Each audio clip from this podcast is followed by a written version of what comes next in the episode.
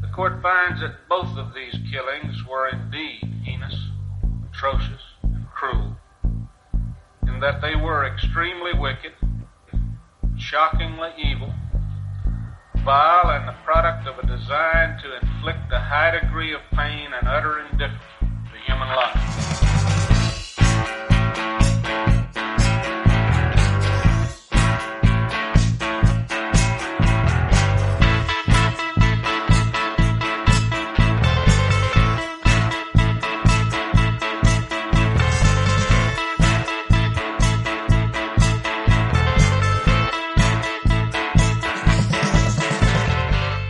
Hola a todos, buenos días, buenas tardes, buenas noches, feliz año nuevo, feliz 2022 y bienvenidos a la primera entrega de este nuevo año de nuestro podcast Extremadamente Crueles, un podcast en el que seguiremos hablando de crímenes, misterios, asesinos en serie y todo aquello que se nos ocurra sobre la marcha. Empezamos año, empezamos podcast, empezamos.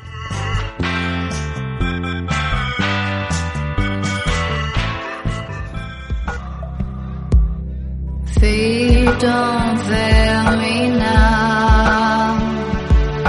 Take me to the finish line. Oh, my heart breaks every step that I take. But I'm hoping at the gates they'll tell me that you're mine. Hollywood ha sido desde siempre conocido como la fábrica de sueños, y nadie personificó mejor a estos sueños e ilusiones que las muchas aspirantes a estrellas de la pantalla que cruzaron las puertas de la meca del cine. Hoy hablamos de dos de ellas. Las dos eran jóvenes, rubias y compartían talento y fragilidad. Las dos tuvieron un final trágico y prematuro.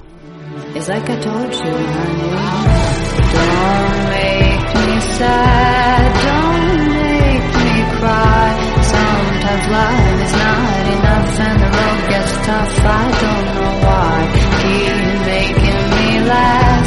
Let's go get high. The road is long, we'll carry on. Try to have fun in the meantime.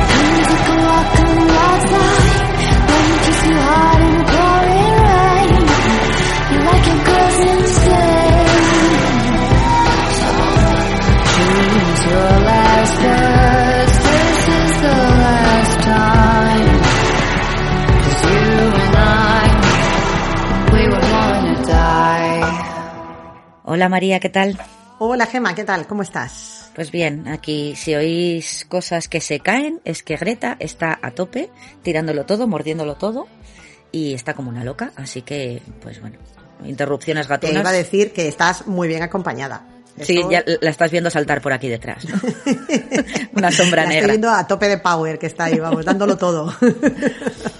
Así que sí, si en algún momento grito por ahí, es, es patrocinado por Greta. Grito patrocinado por Gretita. ¿Qué tal estás tú?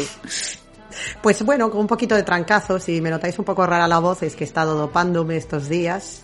¿vale? Para, para llegar hoy aquí a, a- al, al día de grabación en las mejores condiciones posibles, pero con muchas ganas de hacer esto. Sabes que este programa era como mi... Hay una pequeña debilidad que hace tiempo que quería hacer. Sí, Llevaba sí. tiempo ahí dándole Este- vueltas y, y bueno, pues nada, eh, a ver qué tal sale. Hombre, a mí me gusta el tema, ¿eh? O sea, este era tu, Sí. tu pequeño... ¿Cómo decirlo? Sí. pequeño fetiche, por Sí, llamarlo de alguna manera. Pero el tema... A mí el tema me gusta. Sí, yo, yo creo que, que- que le va a gustar a, a- a nuestros oyentes. Pues vamos a hablar, eh, como has dicho en la intro, de, de tres eh, historias trágicas de Hollywood y, y de tres actrices que, bueno, puede que a lo mejor no suenen mucho los nombres. Quizá eh, la segunda de la que vamos a hablar un poco más, porque hace poco ha tenido película, ha tenido biopic, pero que me gustan porque luego veremos que tienen bastantes rasgos en común y, y son tres historias que hablan mucho sobre a veces lo, lo frágil que es la línea que separa el éxito del fracaso y, y cómo pequeñas decisiones absurdas o pequeños giros del destino pues pueden acabar trastocando una vida ¿no? y, y dándole un, un final pues eso trágico y triste así que bueno no adelantamos más acontecimientos y, y cuando quieras pues empezamos con la Pues, primera de ellas Cuando, cuando quieras, que a mí me tienes en ascuas, porque a mí me suenan las historias. Bueno, una la conozco mejor por un libro que me dejaste tú hace mil años. ¡Eh! Te iba a decir, ¿te acuerdas? Sí. Sí. Y esa es la que mejor conozco. Bueno, otra sí la conozco Lo y la otra aquí. oigo campanas y no sé dónde. Ese, Sí, ese. aquí está. Sí, sí, sí, sí, efectivamente. Y, y bueno, pues la primera actriz de la que vamos a hablar se llama Carol Landis, ¿vale? Carol con E, Es una... la forma bonita. Exacto. Carol, además, por tu, por tu musa. Sí, sí, sí, sí, sé que le, Eh, le efect- se puso el nombre por eso. Efectivamente. Esta fue de las que llegó a Hollywood y ella ya venía con el nombre artístico incorporado. No pasa a veces como algunas que tiene que estar ahí el publicista o el jefe del estudio dando vueltas a ver qué nombre le ponemos. No, no. Esta mujer tenía muy claro desde el principio que ella quería triunfar en el mundo del espectáculo y una de las primeras cosas que hizo fue decir, no, me voy a buscar un nombre. Le fascinaba Carol eh, Lombard, entre otras muchas actrices, pero sobre todo Carol Lombard le encantaba. Y dicen que se sentó una tarde en su casa, empezó a recortar nombres, a apuntarlos en las libretas, en un trocito de papel, en una hoja, a combinarlos y le salió Carol Landis. Ah, mira. Era, era su, su fetiche también y el nombre que había escogido para intentar triunfar en, en el mundillo de Hollywood. Su nombre auténtico o su nombre real era Frances Lillian May Ritzte. Frances. Sí, un poco, sí. Que bueno, lo de Ritzte, pues mm, era un apellido de ascendencia noruega por parte del padre y polaco, y era, tenía también eh, ascendencia noruega, polaca, perdón, por parte de la madre, que se llamaba Clara Stentenk. O sea que ninguno de los dos iba a ser muy... No, muy glamuroso Muy no artístico. era. No. No, ¿verdad? El glamour no. Landy suena mucho mejor. Sí. Pues la pequeña Frances viene al mundo el 1 de enero de 1919 en Fairchild, en Wisconsin. Mira. Y tenemos ya aquí una de las primeras cosas de las que solemos hablar siempre en este, en este podcast. Te dejo que hagas apuestas si quieres. Vale, familia desestructurada, mm, padre abusivo, madre que pasaba. Eh, ¿Todo? El ¿Todo a la padre, al poco de nacer ella, dice, pues, mm, esto aquí no me convence mucho y voy a coger por la tabaco. puerta y si tal me voy a por tabaco, efectivamente. Y, y nada, pues ya tenemos la primera muesca. Bien. La madre intenta sacar adelante a, a Frances y a los hermanos como puede. Ahí tiene varios matrimonios que fracasan, pero es una mujer luchadora, quiere salir adelante y dice, bueno, pues nos vamos a California, que allí probablemente tengamos más oportunidades de triunfar. En esto, Frances está decidida a ser eso, una estrella del mundo del espectáculo y empieza a presentarte, a presentarse a competiciones de estas, ¿no? De, de, De belleza, Concursos ¿no? de, de- sí, exacto, de talento, que le llamaban, ¿no? Lucir el palmito, cantar un poco, estas cosas. A veces quedaba cuarta, a veces quedaba tercera, alguna vez quedó segunda incluso. No era una superestrella, pero tenía desparpajo, estaba convencida de que iba a triunfar y le echaba mucho morro y creía en sí misma. Entonces, a pesar de que a la madre y al hermano mayor no les hacía mucha gracia, ella seguía decidida a triunfar en el mundo del show business. Y venga que se presentaba a los concursos y venga que decía, esto es lo mío, el instituto no me gusta, odio estudiar, se me dan fatal las matemáticas, yo quiero marcharme de aquí cuanto antes. ¿Y qué se le ocurre? Con 15 años, el noviete que tenía por aquel entonces de 19 decide que es el, la manera perfecta de dejar el instituto y comenzar una nueva vida. Y allí que se nos casa con 15 años. Francis, posteriormente Carol. Dice, yo pensaba que así ya no tendría que volver a clase nunca más. Oye, una manera como otra cualquiera de dejar el instituto. Bueno. Sí, esto fue por la, vamos, por la vía rápida, fue expeditivo. Pero, ¿qué pasó? No contaba aquí con su madre, que era de armas tomar. Pero eso lo hicieron muchas. Sí, y le dice, "Ch, ch, ch, pásame para casa. Así que el matrimonio fugaz duró tres semanas. Menos mal que Reno está cerca para un divorcio express. La, la madre se pone manos a la obra para anular el, el- el matrimonio. Ella vuelve al redil y se pone a trabajar mientras tanto. Tiene varios empleos que se le dan fatal. En, en este libro, precisamente, en el que comentábamos antes, el autor comenta que, bueno, eh, lo de atender a los, a los comensales en los restaurantes era como incapaz de recordar los pedidos. Y cuando alguien le pedía alguna cosa, se lo llevaba al otro y cuando se lo devolvía al siguiente ya no lo querían. Se volvía loca con el cambio, porque ya hemos dicho que la aritmética no era lo No era lo suyo. suyo. Estaba por uvas soñando con Hollywood. Entonces, bueno, pues todos los trabajos que tuvo como que le salieron rana. El único en el que al parecer estaba un poco contenta, porque claro, ya se parecía más a lo que ella quería, era el de acomodadora en un cine. Ah, Claro, bueno. porque ahí podía ver a sus estrellas en la gran pantalla y soñar con que algún día iba a estar ella también allí, ¿no?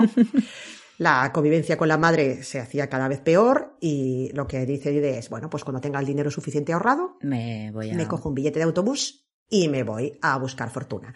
En un primer momento no se fue a Los Ángeles, que sería lo, lo habitual, ¿no? Porque razona, Hollywood. ya va a haber muchas. Eso te iba a decir. Entonces voy a hacer como un paso intermedio y me voy a San Francisco.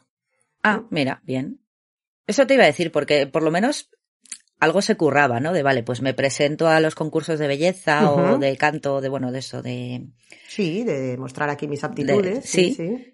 Por lo menos, que no es como otras que llegaban directamente las pobrecitas, porque es que pues parecía que te bajabas del autobús en Hollywood, te mm, cruzabas con un productor y eras la próxima Jane Harlow. Y era, no. Efectivamente. ¿Y cuántas se quedaron por el camino? Entonces esta, al menos, parecía que tenía un poco más de cabecita, que es como, vale, ¿por dónde empiezo? Vale, pues voy a concursos de belleza, a demostrar que tengo talento como actriz, cantante, lo que sea, que soy mona. Y luego ya sí eso, que me vea algún productor y que me metan en, en el, en el estudio, ¿no? Imagino. Sí, sí, tal cual. Esa era el- la hoja de ruta que tenía ya trazada, ¿no? Ella iba a eso, a, a hacerse, a hacerse un hueco en, en el mundo del, del show business, Hmm. pero primero dijo, como allí ya está la cosa muy petada, si tal me voy curtiendo un poquito en San Francisco.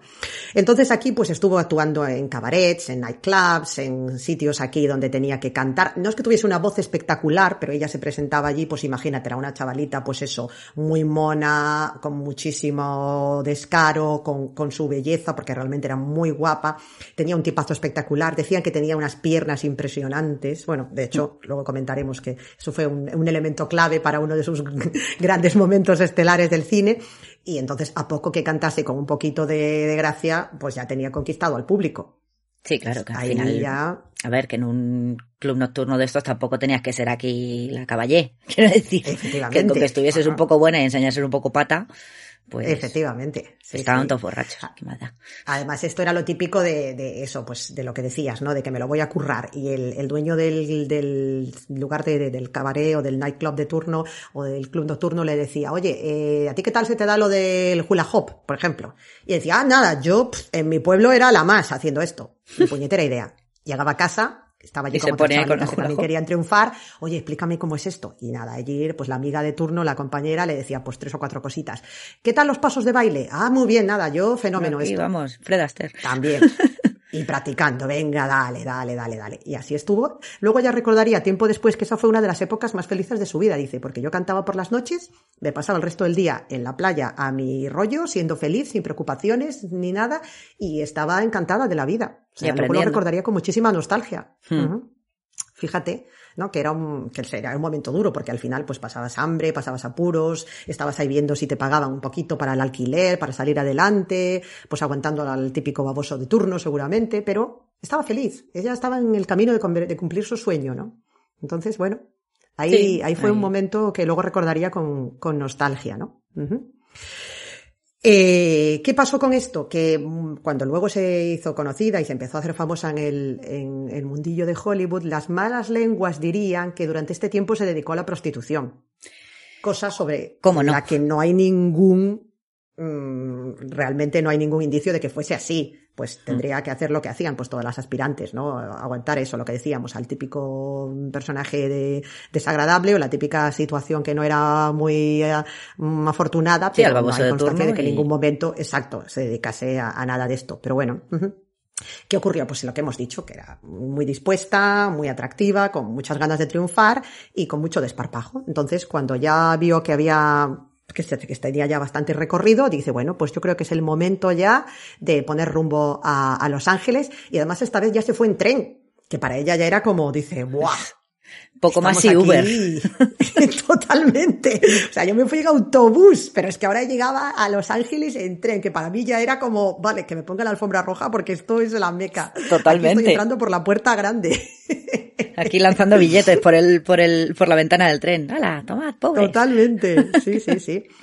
Empezó pues como lo que decimos, como tantas, ¿no? Que si es una cara mona, que si eh, salgo en la típica foto pin-up, que si hago el anuncio de turno, que si soy una cara bonita. Una pregunta, Un perdón. que ya... Para ubicarnos, ¿esto qué año es más o menos? Ah, vale, sí, sí, bueno, hemos dicho que nació en 1919 y ya con, en el 37, con 17, 18 años, estaba ya rumbo a Hollywood ya.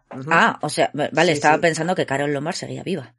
Eh, murió en el 40. Ah, entonces sí, sí, todavía sí, pero no llegaron a cruzarse sus, sus caminos nunca. Esto, imagínate, llega a Hollywood en plena depresión. Bueno, porque el, sí, pues eso, el 36, 37, o sea, unos años bastante chungos económicamente hablando, Sí. pero, pero para ella era el momento idóneo, vamos, ella estaba en la flor de la vida. Sí, pero bueno, pero en, en Hollywood daba lo mismo, porque ahí sí que era, Sí. pues, eh, de, de hecho era lo que tiraba del carro un poco, ¿no? Las películas, Sí. era cuando se hicieron todas estas películas de, de los musicales y estas cosas que tiraban la casa por la ventana, pues para, Para animar a la gente, pues que estaba más, que eran más pobres que, que las ratas, ¿no? Era como, bueno, pues Claro, ves lo grande que hay en Hollywood y la maravilla que es, y por eso tantas fueron para allá y ya se acabaron. Claro, efectivamente. Pues iba a decir que me encanta que comentes esto de los musicales tirando la casa por la ventana, porque esto fue precisamente lo que ocurrió. Lo que decíamos, después de así mm, estar un poquito haciendo la travesía al desierto que siempre hacen estas chicas, ¿no? De, ah, pues un papelito, una cosa aquí, otra allá. Se De presenta Mm. Al casting, ¿para qué? Para uno de estos musicales de Babsy Berkeley Estos super musicales típicos con unas coreografías espectaculares que tenían estos planos cenitales súper elaborados, con chicas enseñando pierna, con pianos, con todo ahí como loquísimo. No eran Fred Astaire ni Ginger Rogers, eran como unas locuras ahí coreográficas del... Sí, de estos de, del Siegfried Folly. Sí. Sí. sí, de estos que son Exacto. locura total. Apuntaba Sí, alto la sí. amiga, ¿eh? Jolín. Sí, y entonces, ¿qué, qué pasaba? El, el Berkeley este decía, bueno, si una chica se presenta a este casting, que se supone que es para bailar, se hará bailar. Esto ya no se va a cuestionar. Vamos a ver cómo está de pierna. Entonces, lo que decía antes, era cuestión de levantar la falda, enseñar la pata y, y a ver qué tal lucía, ¿no? Y eso, pues Carol Landis, que Pues ya tenía buena entonces, pata. lógicamente, iba con su nombre artístico, tenía al parecer unas piernas de infarto y enseguida ya la ficharon. Y ahí empezó, primero pues eso, haciendo un poco de, de bulto, pero enseguida ya pasó a tener papeles más destacados. Aquí ya empezaron también las malas lenguas a decir, "Mm, qué rápido ha pasado de ser una más del coro y estar ahí en el montón a tener ya, digamos, más protagonismo. Casting Couch. Es cierto que tuvo una relación, A claro, con, con aquí, con el amigo, con Batsy Berkeley, que además era también conocido por ser bastante eso, ¿no? De, de las chicas que estaban allí enseñando la pata, pues como que también había, tenía sus más y sus menos, ¿no? A ver, que Harvey Weinstein no ha inventado nada, quiero decir, eso, los 30 era la moneda de cambio, bueno, y hasta los 50 si me pones, o sea, eso era, si quieres un papel tienes que pasar por aquí, poquitas, poqui, Claro. poquísimas, con los dedos de la mano, las cuentas a las pobres, que no pasarán por esas cosas. Efectivamente. Entonces, bueno, lo que se dice es que realmente la relación no fue así una, un rollo tipo derecho de pernada, como lo que dices tú, como podría ser en otros casos, sino que realmente fue relación, relación, que estaban así, pues bastante enamoriscados y que había como una cosa así bastante seria, pero que cuando la madre se enteró de estos rumores que circulaban de que ella en San Francisco había estado dedicándose, ¿no? A, a este oficio, ¿no? A, Al oficio más viejo del mundo. efectivamente, que había estado ahí, pues eso, de, de alterne y con Era una profesional del amor. Efectivamente, en, los, en las cositas estas pues de la noche, pues ya entonces le quitó la idea de la cabeza al hijo, que tampoco es que estuviera entusiasmado, pero bueno, un poquito se había dejado ahí seducir por Carol. Ya decimos que tenía una personalidad como muy efervescente y muy, muy loca, ¿no? Hmm. Y era muy guapa, muy llamativa, con muchas ganas de triunfar. Él estaba así como medio, bueno, me dejo llevar, pero la madre ya le dijo, no, no, no, no, Eh. esta chica no te conviene nada, nada, nada. Me encanta que es un tío, un super mega, o sea, hace super mega producciones de cine y tal, y tu madre le dice, con esa no. Que esa, es no. un- esa es una pelandrusca, búscate a otra. Vamos, manda Tú huevos, ¿eh? imagínate, aparte es que eh, eh, era como al parecer eso, la típica señora que, que tenía muchísima influencia en las decisiones que tomaba el hijo. Lo que dices tú, eres un coreógrafo de éxito, un director reconocido, y luego es tu madre la que te arregla tu vida Es que es eso, es alucinante. Dices, jolín, pues si Totalmente. cualquier hijo de vecino, pues como cuando se casó con 15 años, dice, bueno, pues este fulanito que no sé ni quién era, pues vale, pues ala. Ujú. Arreglo el desaguisado, pero vamos, que seas ahí el Bosby Berkeley este y que te, tu madre te diga con esa pelandrusca, ¿no? Con esta Búscate una, una, una- una un poco más recatado, vete con la Olivia de Havilland o algo de esto, que esta es una... Es que me dirás. Esta es una fresca. sí. Totalmente, mira cómo enseña pata, mírala, mírala. Ya ves, ya ves. Pues mira, ahora que dices lo del matrimonio, lo de casarse jovencita, hemos dicho que había tenido un primer matrimonio, que a las tres semanas ya había vuelto a casa, y hay un detalle importante sobre esta relación, es que realmente ella nunca se preocupó tampoco de, de arreglar los papeles del divorcio, ni de anular la historia, ni nada. Ah, Entonces ah. esto estaba aquí como colgando. Ah, amiga. Y el pasado siempre llama a la puerta. Ah, ¿Y qué ocurre? Vígara, vígama, vígama, el- chaval que respondía al nombre, hemos dicho, de Irving Wheeler, pues da señales de vida, enseña la patita y le planta una demanda a Busby Berkeley diciéndole que le ha arrebatado a su mujer. Tócate las narices. Esto ya es culebrón puro. Total, que dices, a ver, estuvisteis juntos tres semanas. Hace años que no sabes nada de ella. Básicamente ahora- cada uno... sí. Ahora sale en la, en Sí. la prensa. Es un... Efectivamente, y bueno, se montó ahí un número. Ahora sale en el Sálvame. Claro, le decía, porque me has privado del cariño, el afecto y la atención de mi esposa con tus no sé qué, artimañas, la has convencido tal cual, no sé qué. Bueno, claro, Carol por un lado encantada porque era publicidad y por otro horrorizada, da rueda de prensa, compungida, consternada, diciendo yo no he tenido nada que ver con este hombre desde hace muchísimo tiempo y aquí no, Ay, ay, esto ay, nada de nada. O sea, pero bueno, fue un, un golpe de, de efecto interesante. Incluso alguien llegó a comentar, "Mm, qué curioso que en este momento en el que la relación con Busby Berkeley se ha ido al garete y estás aquí un poco entre mm, Pinto y Valdemoro, que de repente aparezca este marido o ex marido aquí olvidado. Mm, mm". Se comentaba un poco de todo. Pero bueno, ella, mm, por lo que yo he leído en este libro que comentábamos, del que hablaremos luego, y en general lo que se, lo que se decía era que realmente ella había seguido su camino, se había olvidado de este matrimonio, y cuando apareció este era un oportunista que quería sacar tajada de que ella empezaba a destacar, básicamente. Sí, lo que es, es curioso que es todo mala prensa sobre ella. Sí, es una, una actriz que además empiezas a leer cosas de la época y es que la ponían a caldo continuamente. O sea, a mí es una cosa que me alucina. Era como, mm, ¿qué ha hecho para ser, mm, o sea, qué tiene de diferente lo que decías tú de tantas otras aspirantes actrices de la época? Es que estaba haciendo exactamente lo mismo, intentando promocionarse, buscando la manera de, de, pues de eso, de a lo mejor conocer a este, al otro, de un poco de publicidad, de ahora me, me arrimo aquí, me arrimo allá, como podían en aquel momento, pero por algún motivo la tomaron esta- con ella y era como todo sí, el sí, rato. sí, es que es eso, eh, porque ahora mismo ¿Mm? estoy pensando en Joan Crawford, que cualquiera le tose, Por ejemplo. y esa era más mala que un bicho. esa era un bicho. Ya ves. Joan Crawford ya desde bien total. jovencita era un bicho, que sí que era muy buena actriz y Sí. todo lo que quieras, pero era una japuta. O, Sí, sí, o total, yo qué sé, o a ver, Ujú. quién- ahora mismo no, no sé, Lana Turner, otra, bueno, tam- esa también tenía San Benito, pero esa lo llevaba con con gusto casi, porque bueno, Con aplomo, para el ella era tema, así, sí, ahí el tema de la mafia y tal, pero bueno, pero qué es eso, que sí, Sí. que que sí que es como la pelandrusca, ¿no? O sea, ya, ya sí. se te quedó de, Ya se le quedó. el Era San Benito, ya sí, hagas lo que hagas, ya no te van a tomar en serio, vas a, siempre vas a tener tú la culpa. Pobre mujer. Claro, sí, sí. Absolutamente.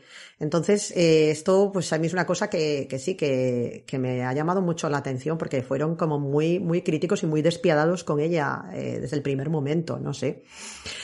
¿Qué ocurre entonces? Bueno, pues que tiene otro golpe de suerte de estos de mm, no me ha salido bien lo del musical y lo de enseñar la pierna, pero aquí hay otra película donde a lo mejor puedo, puedo triunfar.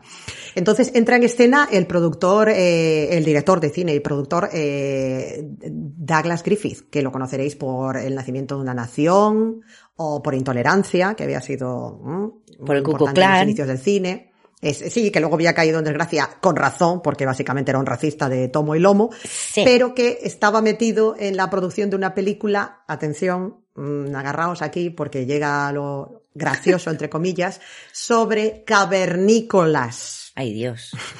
La de Ringo Starr. Era, sí, sí, era una especie de, de saga prehistórica que se llamaba Hace un millón de años, que luego tuvo un remake con Raquel Welch Sí. más adelante. Ay, ay, Esta ay. fuera la primera versión, que básicamente era una historia completamente absurda de unos arqueólogos que encuentran una especie como de eh, pinturas rupestres en las que se cuenta la vida de los hombres primitivos y lo que necesitaban básicamente era una pareja un poco más que actor y actriz gruñendo y saliendo en taparrabos. Y- y O blanco. sea, eh, Sí, efectivamente, Raza aria. muy, muy realista todo. ser posible. Sí, sí, sí. Efectivamente. Porque Griffith se las bueno, había que enseñar, así. había que enseñar pierna, claro, otra vez.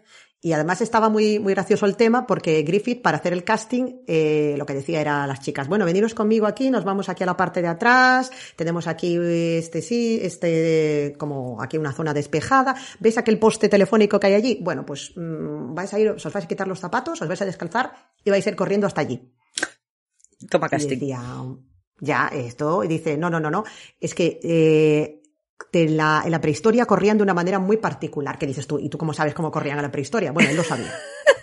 Entonces estaba buscando a la chica que corriese exacto, de la forma adecuada. Él no sabía explicar cómo era, pero dice que sabía reconocerlo en cuanto lo, lo viese. Y efectivamente, ¿quién era la que sabía correr de la forma correcta? Bien, Carol Landis sabía Carol correr a la forma prehistórica. Efectivamente. Hay que decir que una cosa que sí es cierta es que ella durante su infancia era así un poco lo que se llamaba un poco macholo, que le gustaba, a pesar de ser súper despampanante, provocativa y, ya de estas que dices tú se desarrollan y tienen un cuerpazo, le gustaba el fútbol. Eh, le gustaba subirse a los árboles, era muy de andar por ahí dando brincos. Entonces, bueno, puede ser que tuviese así esta cosa como más, más deportiva, claro, Mm. efectivamente. Entonces, bueno, le, le dio ese como ese toque que decía aquí Griffith, esto es la manera de correr prehistórica que quiero yo. Esto es Altamira, chavales. oh, sí. Entonces, bueno, pues consigue el, el papel. En la película ya decimos que no tenía más argumento eso que que salir ella allí luciendo palmito con su trajecito prehistórico. Eh, la pusieron también pingando la peli, pero bueno, ella mm, salió bastante bien porque se le vio ahí que tenía su aplomo y su desparpajo y su cuerpazo. Entonces, bueno, no fue un mal, Mm. Y gruñía bien. un mal vehículo para lucirse ella. Sí, sí, sí, sí. ¿Qué pasa? Que claro, ella ya es lista, lo que decíamos antes, y ve que esto está empezando un poco a repetirse el patrón de, bueno, no so- yo soy más que un cuerpo, no solamente soy una chica mona, tengo algo más que el atractivo sexual, yo quiero demostrar que puedo actuar, etcétera. Bueno, consigue algunos otros papelitos así, más o menos no demasiado destacables, pero va, va haciéndose poco a poco un, Sí, pero un poco más un hueco en el, en el, claro, en el, en el mundillo y llega a tener incluso un contrato con la 20th Century Fox, Ah, bien. que aquí tenemos a eh, nuestro amigo Daryl Zanuck, que los que son así seguidores del mundo del cine les sonará este nombre, que este era pues un Weinstein de la época también. Y Bueno, a todos ¿quién los no? niveles. ¿Quién Sí, no? de poder y de todo. Este era de los del casting couch, que le llamaban, eran los de la hora de la, de la siesta, que diríamos aquí. Pues decía, ven para aquí un momento aquí al despacho, pasamos ¿Al aquí al saloncito, al sofá, y eso, pues nada, tema. Queriendo o sin querer, pero aquí va a haber tema porque estás en nómina y esto va incluido en el, en el contrato. Entonces, bueno, pues Carol fue una más también que pasó aquí por esto e incluso lo, lo que decíamos, lo que comentabas tú antes, pero con ella se ensañaron especialmente porque la llamaban la fulana de la Fox. Y, y realmente era una más, o sea que pasaría por el aro igual que pasaban tantas otras. Todas. Pero bueno, algo tenía esta pobre Carol que era como que el- siempre era el blanco de todas las críticas y era como especialmente vilipendiada y criticada. Sí, no sé, pobre mujer. Sí, aprovecha la situación, eh, consigue hacerse con más papelitos. También tío, tiene algunos momentos no demasiado afortunados porque le ofrecen una película con Tyrone Power, Sangre y Arena. Que luego tendría varios, varios remakes, pero dice que mm, como tendría que teñirse el pelo de morena, que no quería que la comparasen con Hedy Lamar y rechaza el papel. Mm, ¿Quién acaba mm. haciendo luego este papel? Rita Hayworth, que por cierto no se tuvo que teñir de morena. Que se tuvo que teñir de pelirroja y de rubia después. Efectivamente, pero eso ya es para otro podcast. Eso. Así que bueno, ahí no estuvo muy, muy afortunada. No, No, la verdad es que Ella no. lo- ahí tuvo, perdió una oportunidad buena, pero bueno. En general estaba intentando destacar, pero ya el Zanuck también era de armas tomar. Y pues igual que vino, se fue y pasó el día, pasó la romería, se le pasó la tontería con Carol Landis y luego ya le hacían más, más gracia a otras. Luego estaba ya como más interesado en la Hayward, en otras que iban llegando. Entonces, bueno, como ve que se queda un poco estancada ahí la carrera, estamos ya en los años 40, decide que va a probar suerte en Broadway. Se va allí a Nueva York, intenta triunfar como actriz de teatro, la cosa tampoco le sale muy allá. Perdona, ¿y le deja irse la Fox? No, porque como tenían los contratos estos de X películas al año y tal, eh, en ese, sí, sí, sí, en ese momento ya después. el Sanok dice, a ver, paso de ti. Sí, luego ya rom- Fox rompería el contrato con ella más tarde. Ahí Ah, tuvo vale. un eso ya vendría después. Ahí tuvo un momento, un pequeño impasse en el que no estaba sí, haciendo nada destacable. y Entonces dice, bueno, pues me voy a probar suerte a. Hollywood. Y la dejaron, Estuvo haciendo sí. pequeños, sí, sí, estuvo haciendo pequeños papelitos y ya decimos, como Zanu que estaba más entretenido con, con buscar a otras rubias y, y de otros colores, pues aprovechó ella este momento. Efectivamente.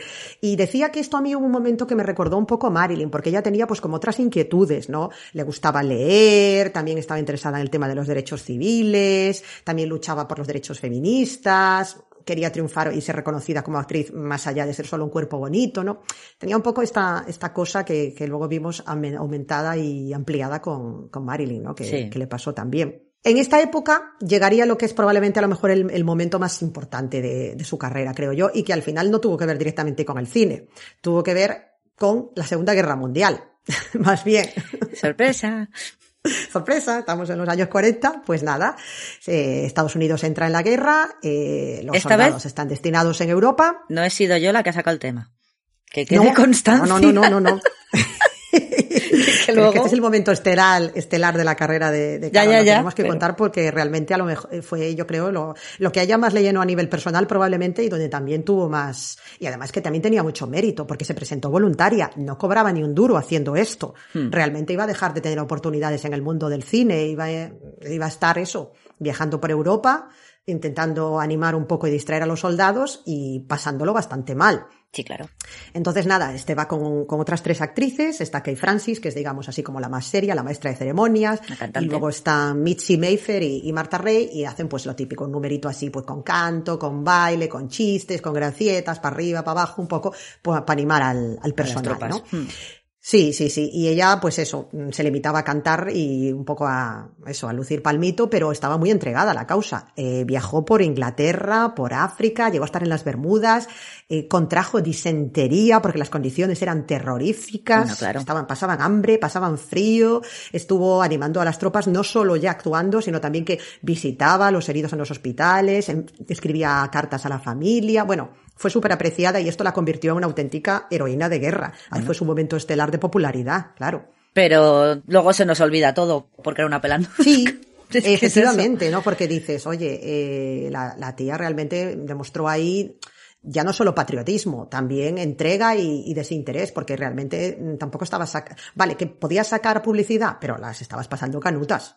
O sea, no, no era mm, actúo, me voy allí, luego me voy a mi camerino y estoy fantástica, maravillosa. Sí, sí, que O sea, te que podías quedar en el Hollywood Canteen este que tenían sirviendo a la gente que estaba allí y no moverte de tu casa, que también lo hacían. Que por lo menos Efectivamente. dices, joder, Sí. ¿te mueves? ¿Y qué le faltaba a esta historia ya para completar, para llegar al duro? Ah, pues que apareciera aquí un nuevo amor en la vida de Carol Landis, que aparece en forma de capitán del ejército. Bueno. Súper bonitos de película, ¿eh? No me Total, digas. Pearl Harbor, total. Total, total. Thomas Wallace se llamaba el afortunado. Es una cosa como que ella dice que lo vio y cayó rendida a sus pies, que fue como ¡ah! ahí el super mega bombazo. Eh, contrae un matrimonio en Londres, la boda es espectacular, dice hasta llevaba velo, decía ella. Claro, si de aquello no había, era todo para los paracaídas, así que ibas ahí con un Claro, saco ella- patatas. Este era su tercer matrimonio porque eh, no, hemos, no hemos comentado que en 1940 tuvo un matrimonio fugaz, pero lo que se dice fugaz, o sea que fueron meses, con eh, un tal William Hunt Jr. Se anuló el matrimonio con Irving Wheeler, el demandante, en 1939, que aunque ya decimos que estuvieron juntos mm, dos Tres telediarios, los papeles tardaron. Enseguida ya fue corriendo a buscar otro, le duró unos meses, la prensa la puso a caldo, sorpresa. ¿Cómo no? Esta Carol Landis, como le gusta casarse, ¿eh? Y era por el, iba por el segundo, ¿eh? Jolín, O sea, pues vamos, dices, pillan a la Liz Taylor y la, la crucifican. que dices, claro, ¿y por qué esta hazaña, no? Porque es que el primero no le duró nada y el segundo, hija, pues una mala tarde la tiene cualquiera. Pues me he confundido. ¿Vale? Leave. Britney alone. Entonces, claro, el Thomas Wallace decíamos que era el tercero. Aquí, aparte, la cosa era como ya, vamos, bodorrio, bodorrio, enamoradísima ella. Se casan, como decíamos, en Londres en 1943, lo que comentabas, a pesar de toda la situación, fue un- una boda espectacular. Y claro, fue un momento, además, que el estudio ahí sí que supo, eh, de- vio el momento y decir, aquí hay una publicidad fantástica. Claro, ya La chica es- que se casa con el... Con el mm, militar, el héroe de guerra aquí, ella también. Sí. Aquí exprimiendo. ¿Qué ocurre? Que se vieron nada y menos, porque claro, ella actuando y él pues con las cosas propias de cuando Con estás en la guerra. ¿no? Esto, esto- Sí. Efectivamente, esto que te llaman, ¿no? Mm, Que tienes que ir ahí al frente y tal, ¿no? En la guerra. Entonces, cuando pasaban tiempo juntos, cuando realmente empezaron a pasar tiempo juntos, se dieron cuenta que no, no, nada, que no tenían nada que ver, que eran agua y aceite. A él no le gustaban nada las amistades de ella, a ella no le gustaba nada que le estuviese todo el día criticando todo, y cuando se veían en los permisos de él, lo único que hacían era discutir. Entonces decía, pues, mm, vamos, esto no tiene ni pies ni cabeza. La pobre A raíz del divorcio, Sí, la pobrecita. Escribió un artículo muy gracioso, digo gracioso porque, bueno, por lo menos se lo tomó con humor, que se llamaba Don't Marry a Stranger. No te cases con un desconocido. Hostia. Intentando aleccionar a la gente en plan, oye, mira, si conoces a un apuesto militar en tiempos de guerra, pues igual Espérate un piénsatelo dos poquito. veces. Espérate un poquito, claro. Y eso que Kay Francis, una de las actrices que viajaba con ella, le había dicho, oye, esto no es un poco prematuro, ¿no? Te estás aquí precipitando. Y ella decía, no, no, no, no. Cuando te va a ocurrir algo que tú sientes que es bueno, no puedes dejarlo escapar, tienes que ir corriendo detrás. Ella era un poquito también ingenua e idealista, estaba como muy obsesionada con lo de encontrar el amor, encontrar el príncipe azul, el hombre ideal, como que... Entonces ahí también... Claro, sin, sin padre en casa, pues al final les Claro. pasan esas cosas. Pero bueno, también la tía era un poco impulsiva. Sí, porque sí, puede porque ser muy mono aquí el capitán. Pescanova, pero Ujú, dices... Wallace, sí, pero... Espérate, sí, sí. hija, espérate. Entonces, nada, ¿qué ocurrió? Pues mm, la cosa acabó en divorcio. En 1946 ya cada uno siguió por su lado. Además, este fue un año bastante nefasto para ella, porque lo que comentabas antes de la Fox, ahí definitivamente se rompió el contrato. ¿Y qué encontramos entonces? Pues eso, mm, tercer matrimonio fracasado, mm, un poco abandonada por Hollywood, sin muchas expectativas, las cosas no le van muy bien. Y ya mm, lo que le faltaba para el duro. En este momento mm, aparece en su vida pues el que sería realmente el, el hombre que acabaría por, por trastornarla o, o- o por causarle, digamos, yo creo, la, la infelicidad absoluta, ¿no? Eh, para los que hayáis visto My Fair Lady, porque yo creo que es como una de las películas más conocidas de él, también está en Cleopatra y, y en otras, pero bueno, si os digo Rex Harrison, sabemos de quién estamos hablando, ¿verdad? Estaba pensando en My Fair Lady, estaba pensando en... en Hildegard, perdón. en Aurora. El. Pero- Ahí, ¿no? Claro. Pero no, no, no era Pues Aurora Rodríguez Carballera, ni el Mm. catalán. No, no, no. Era un actor inglés que ya tenía fama de Don Juan y de ser así como muy mujeriego, casado, pero bueno, eso nunca ha sido ningún impedimento y en el caso de Harrison menos. Y pues era bastante conocido por andar... Pero a mi mujer no la dejo. Sí, muy andar y pues eso, con las actrices también con sus cositas para arriba y para abajo. Carol Landis, no me preguntes cómo ni por qué, porque además ella se había vuelto a casar, atención, iba ya por el cuarto marido. Uno que se había encontrado por la calle. Sí, sí, no, aparte, aparte este no cumplía para nada el patrón, porque era un tipo con muchísimo dinero, Ah, ya así un poquito entrado en años, Bueno, medio calvete, Un y que además dice, no lo veía nunca porque siempre estaba trabajando. Y dice, chica, pues no sé. Mm, haberlo pensado un poquito antes, ¿no? Lo dicho, ella era un poquito de gatillo fácil en esto de los matrimonios. Hombre que veía que ella pensaba que podía ser el hombre ideal, ahí que se dejaba llevar. Estaba, lo que dices, Sí, muy sí. impulsiva, muy obsesionada con encontrar el amor. El amor, perdón. Este era, que el nombre me encanta, Horace Schmidlap. Uy, Schmidlap. me parece un insulto. Pero el señor Schmidlap no iba mucho por casa. Se ve que estaba muy ocupado con los negocios y entonces, claro, entre estas cosas, abandonada por la Fox, con varios matrimonios fracasados, el marido que pasaba poco por casa y ella viendo que se le pasaba el arroz y que quería tener una familia, que quería tener una carrera y nada le salía al derecho, aparece Rex Harrison, la enamorisca con sus mm, malas artes de mujeriego y aquí que Carol Landis cae rendida y se le olvida al marido, se le olvida la carrera, se le olvida todo y se está pendiente de él y empiezan a verse escondidas, protagonizan juntos un romance que era lo típico que dices, lo sabe todo el mundo menos la mujer de Rex Harrison, como Bueno. suele pasar en estos casos. O lo no. sabe, pero se calla porque al final le tengo agarrado yo por los, por los cataplines y, y es mío.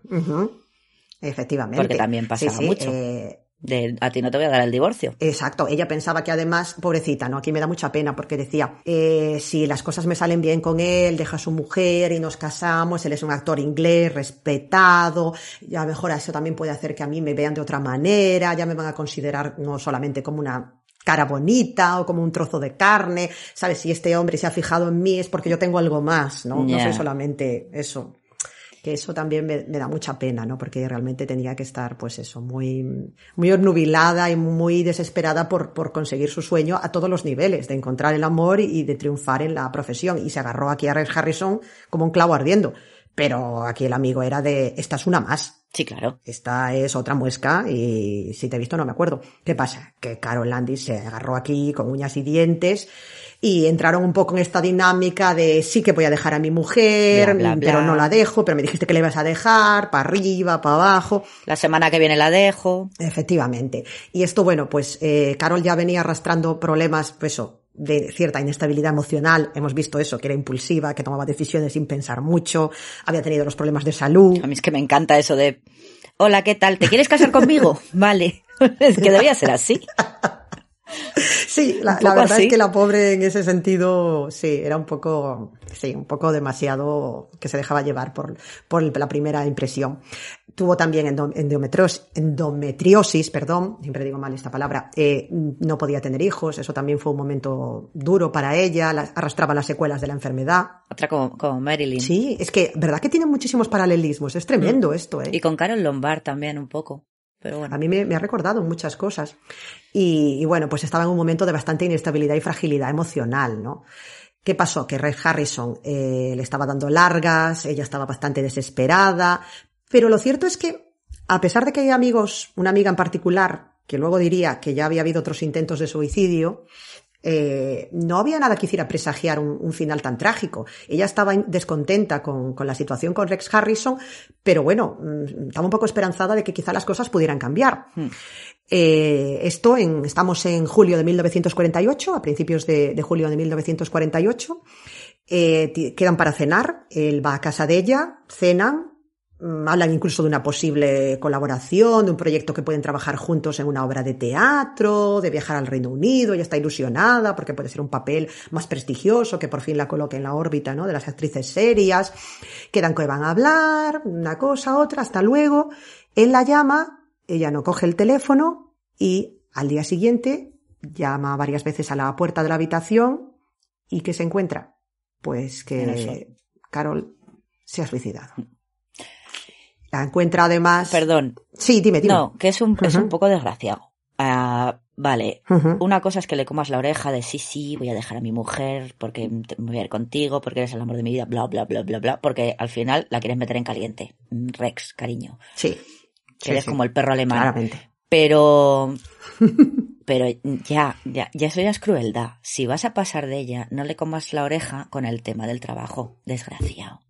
Ya. No, o sea, tú, todas las mentiras que quieras de voy a dejar a mi mujer y eres la mujer de mi vida, bla, bla, bla, porque eso se lo dirás a todas. Pero ya, el tema del trabajo, de vámonos a Londres a hacer una obra de teatro y tal, eso ya de ser, de- si no era verdad, si era simplemente para meter Sí. el, para mojar el churro, eso ya me parece, me parece Sí. más, más fuerte todavía que, que, que fuera un, una mariposilla ahí de flor en flor. Sí, Mm. un, un Don Juan y un. Sí, sí, sí, sí, un picaflor, totalmente. Estoy completamente de acuerdo contigo. Además, hemos dicho eso, que ella estaba en un momento muy. Por muy eso, que si estaba tan mal de, de trabajo, ya no solamente de, porque bueno, pues sabíamos cómo se enamoraba así rápidamente. En el momento que se hubiese casado con él, seguro que lo dejaba al, al poco, estoy segura. Seguro, es Si verdad. hubiese ¿eh? dejado a su mujer y se hubiesen casado, seguro que a los tres meses estaba de Rex, este, de Rex, Rex Ingram, iba a decir Julin, de Rex Harrison hasta el moño. Pues seguro, seguro, eh, totalmente. Estoy. Pero- Tienes razón, seguro que sí, eh. Pero, Pero eso, pero es lo que dices, estando como estaba mal de trabajo y tal, Hmm. Sí, eso fue muy cruel. Además, él tenía que saber a- muy bien el estado emocional en el que estaba ella y que era una persona frágil, Sí. una persona vulnerable. Que lo que dices tú, ahí tenemos el tema de la figura paterna desaparecida. Él era un hombre mayor, con talento, con una posición, había desarrollado una dependencia importante de él. Sí, la verdad que en ese sentido fue muy cruel él, ¿no? Y, y bueno, la escena, pues realmente es terrible. Eh, hay una fotografía que de hecho fue visto. como empecé yo a conocer esta historia, porque en la, en la segundo, en el segundo libro de Hollywood Babilonia, que tengo aquí también, hoy estoy en plan teletienda, hoy he sacado todos los libros. pues eh, hay una sección dedicada a suicidios de la meca del cine, que es bastante larga, por desgracia, y hay una foto Sí, bueno, de hay ella. algunos que, mm, Sí, a toda página, ¿no? Sí. Que es tremenda, ya fue la con primera la- vez que yo la vi. las alpargatas. Exacto. A mí me, ¿Verdad? me matan las alpargatas. De, Sí, de estas de- sí. está ahí con una Y blusita. la faldita, que es como una, una falda de cuadros, Sí, ser, una o- faldita de rayada así cuadrada, con una blusita de estas tipo campesina, con sus alpargatas. Como muy frágil, muy inocente, por casa. todo, sí, no es nada Mm. glamuroso, no es, es, pues eso, mm, muy triste, muy de, sí, de mucha vulnerabilidad y claro, lógicamente, no sé, da mucha pena. Ella está allí, pues tumbada, está como con la cabeza cerca del armarito, eh, parece como que había intentado levantarse y que ya no había tenido fuerzas por la posición en la que tenía colocadas las manos. Y en una mano tenía varias, eh, varias pastillas, había botes diseminados por el suelo de seconal, no uno, sino varios, y tenían, dice también, un rosario en la mano. Y al lado de encontraron una carta dirigida a su madre, que esto me parece tristísimo, pidiéndole perdón a la madre por suicidarse y diciéndole que rezase por ella. Esto es una cosa desgarradora que me da mucha, pobre. mucha, mucha pena, ¿no? O sea que no fue tampoco un calentón del momento. Realmente ella... No, a ver si vas, a- vas acumulándose con al. Claro, Algo, Algo algo, es- tienes entre manos. algo no, ahí no iba bien. Y bueno, pues Rex Harrison declaró ante el forense, dijo que era una actriz fantástica, maravillosa, que tenía una relación profesional de amistad, que no había nada más, o sea, un falso mm, de mierda asqueroso. Que- A ver, ¿qué vas a decir? Claro, mm, ahí intentando salvar los muebles. Y además es que hay una cosa curiosa, porque se decía que había una segunda nota de suicidio, además de la que estaba dirigida a la madre, había otra que se suponía que iba dirigida a Rex Harrison, que, oh, sorpresa, nunca apareció. Mm. Mm, mm, mm. Vale, eh, es que, es que se me ocurren otras, otros casos, pero bueno, ya hablaremos de ellos en algún momento, porque Sí. Sí, sí, sí. Y bueno, pues la... algunos suicidados por ahí. Efectivamente, efectivamente. Entonces, bueno, eh, la, la tesis final del forense, una vez que se concluyó la autopsia y todo, pues fue un suicidio, pero hay que decir que la familia no, no está conforme con esto y lo han, lo han manifestado varias veces a lo largo del tiempo, que les pareció que la investigación no se había hecho correctamente, que había allí cosas que no cuadraban, que qué pasaba con la segunda nota del suicidio, que obviamente la declaración de Rex Harrison era de risa. Era mentira. Efectivamente, y que todo estaba tapado por los estudios, porque claro, estamos hablando aquí de que este escándalo no interesa y no conviene. Eh, pero los estudios de mm, cam- cambiar escenas del crimen, Ajá. así de veces. Eso. o sea, esto no es nada nuevo, quiero decir. Sí, sí, total, totalmente. Eh, no contento con esto, con el cinismo impresionante y con haber destroza- dado la puntilla final y acabar de destrozar la vida de esta pobre chica, el día del entierro, que fue bastante multitudinario, por cierto, tiene los santos huevos de presentarse con su mujer en el funeral. Qué desgraciado. Una pregunta, ¿dónde fue el entierro? Ya por curiosidad. Mm. Sí, está, eh, pues mira, eh, el Forest Lawn Memorial Park en Glendale, ¿vale? Ajá, como Carol Lombard. Tiene su estrella en el Paseo de la Fama también. Y en el entierro, ya te digo que fue multitudinario, estaba Betty Grable, César Romero, Van Johnson, mm, Ay, o sea que todos El los que- Joker, el mejor Joker del mundo. Perdón. Efectivamente, reivindiquémoslo. O sea, que todos los que, todo lo que había sido un poco darle la espalda en vida o, o que a lo mejor no había tenido la suerte de poder, ¿no? Codearse con, ¿eh? pues luego todos se Sí, presentaron. luego todos ahí compungidos. Efectivamente, sí, sí, ahí luego todos muy apesarados en el entierro. Y además, eh, mm, al parecer, en eso, mm, Rex Harrison no solamente hizo acto de presencia con su mujer, Lily Palmer, que era con la que estaba casada por aquel entonces, una actriz muy, muy respetada. Sí, bueno, que es que este tuvo eh, siete matrimonios, si no me equivoco, Rex Harrison, que también es otro que dices tú, eh, tres, cuatro, cinco, seis, no, estoy viendo ahora seis matrimonios que bueno, que ya le llegan. Y al parecer que les daba muy mala vida también a Bueno, me da igual. Uno arriba, uno abajo. Sí, para el caso. Me da igual. Sí, sí, sí, sí. Y, y además, al parecer, leyó un fragmento de una obra de Shakespeare. O sea, que por encima queriendo darle allí el toque british de distinción, ¿no? qué, qué, qué, qué hijo de la gran. Sí. Perdón, Sí, pero sí, desgraciado, Hmm. desgraciado. Sí. Y no, ya más que nada por, por la sangre fría de tener los. Sí, él decía que se había presentado en el, bueno, no lo que decía con estas palabras. La flema Sí. británica, la flema cojónica de se se ha muerto por tu culpa, básicamente. O sea, no, no, no tienes un mínimo, un, un, un- un poquito de, de, yo qué sé, de, ay, ¿cómo se De dice? vergüenza. De No sé cómo vergüenza, sí, Sí, sí. básicamente. Sí, Sí, un po- mm, o sea, un poquito de culpa de decir, hostia, pues estaba tan pillada por mí y tal que, que se ha suicidado. Efectivamente, efectivamente. Hablo en su funeral, porque encima voy de amiguito de tal, y me llevo a mi mujer. Efectivamente. O sea, que eso ya me parece, vamos, el, lo... ¡Qué Sí. huevazos! Total. O sea, mm, Sí. mm, pero huevos de tamaño tanuki. O sea, Sí, sí, tremendo. Madre de Dios. Mientras estabas aquí comentando esto, he hecho una investigación rápida y si no me equivoco y no estoy yo demasiado empastillada por el paracetamol, creo, ya nos podrán es corregir, el mejor estado del mundo. que Rex Harrison, oh sorpresa, estaba en la Fox. Ah, va- mm, vale. O sea que teoría de la conspiración, bueno, ahí lo dejamos. Yo no digo nada, yo no digo nada, pero vamos, No digo nada y lo digo todo. que, que mm, en los 20 y en los 30 eso era, vamos, Estaba la orden del día. Sí. Así que aquí tenemos a la pobre Carol Landis con 29 años. El 5 de julio de 1948 fue cuando apareció sin vida. Por suicidio, suicidamiento, suicidación, como le queramos llamar. La, suicida, la, la automorisión. Exactamente. Y bueno, habrá quien diga, oye, pues es que ya lo traía ya de casa. Ya, pero es lo que dices tú. Eh, Rex Harrison se portó aquí como un auténtico mamonazo. Pero tampoco ayudó. Nada. Y luego Claro. por encima que tengas la desfachatez de presentarte con tu señora porque quería que todo el mundo supiese que se llevaban muy bien y como sabía que esto estaba en boca de todo el mundo y que era la habladuría y los chismorreos del momento, quería parar los cotilleos. No, no, no, que yo me presento aquí con mi mujer en el entierro, éramos muy amigos, todo muy bonito y aquí no ha pasado nada y a dar el pésame. O sea, Qué hijo de... Bueno, Tío. y eh, ya no solo papelón para él, para él, él estaría de Oscar, claro, se le, le daba igual, pero el papelón para la mujer, porque Ya. está claro que la mujer lo sabía. tremendo, ¿eh? También la Lili ahí, que era una actriz como la copa de un pino, pero... Pero di- dientes, dientes, que es lo que le jode, y, ya. Sí, sí, sí. y hacer el papel, qué desgracia. tragando bilis, sí, sí, sí. Con lo buena persona que era César Romero, seguro, con su bigote pintado de blanco. Y bueno, hay quien dice que ya había Pero- habido otros intentos de suicidio anteriores, ¿no? Lo que comentaba, que una amiga dice que ya la había llamado en más ocasiones y que le decía que es que me he tomado no sé cuántas pastillas y la amiga mandaba corriendo a un médico a casa y le hacía un lavado de estómago o que se presentaba ella allí y la llevaba al hospital.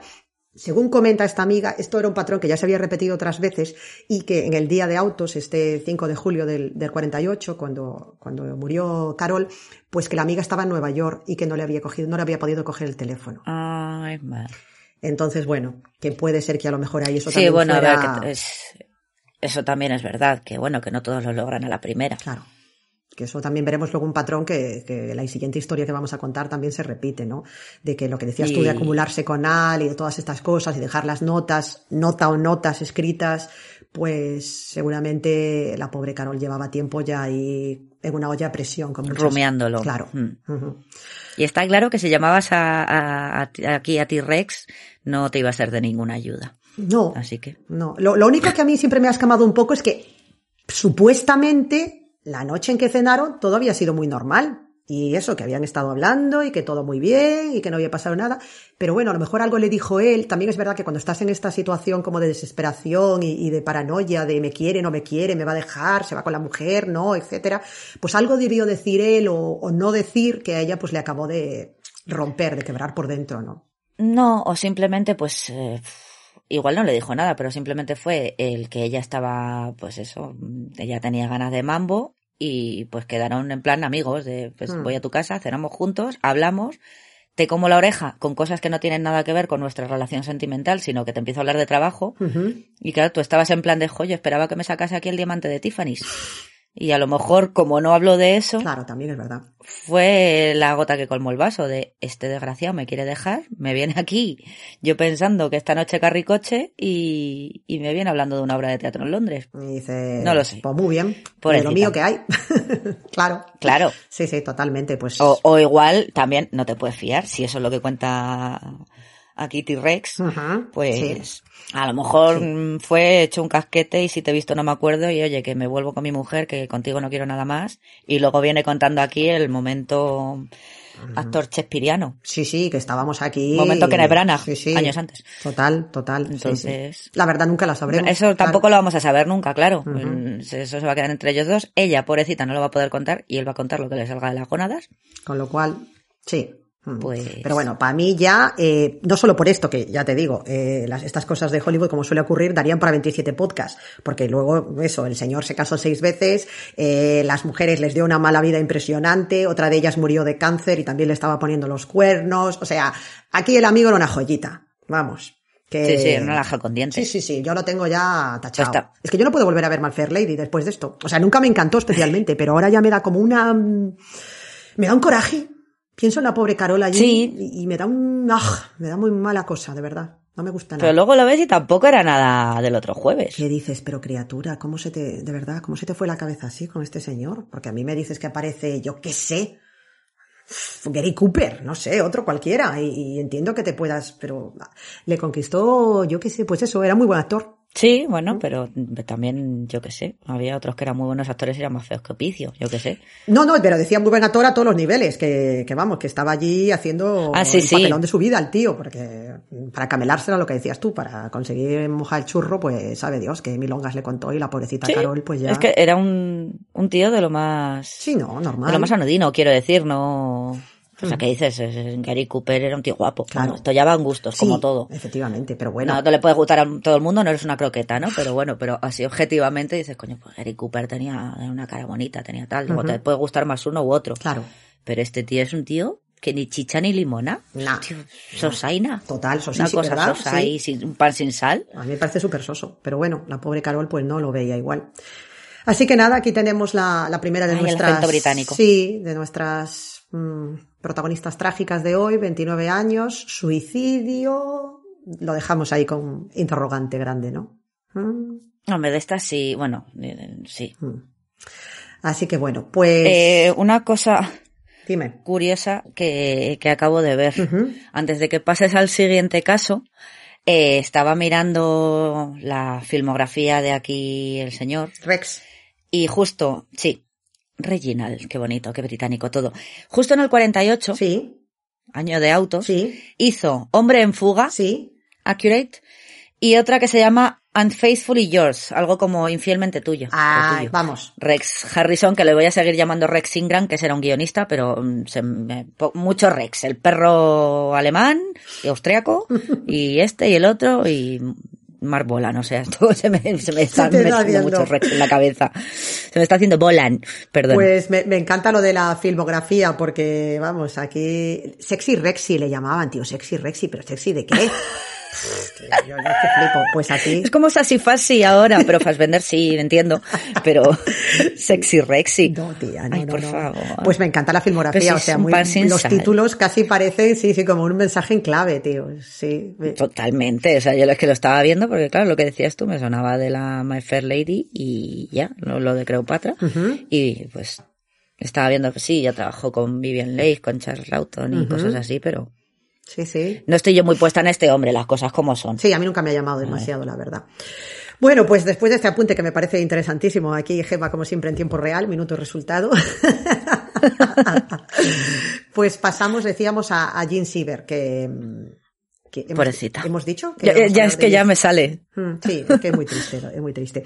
Que bueno, que igual a lo mejor a alguien le suena horroroso. un poquito el nombre porque eh, hace dos años se hizo un biopic, que luego hablaremos de, de esto.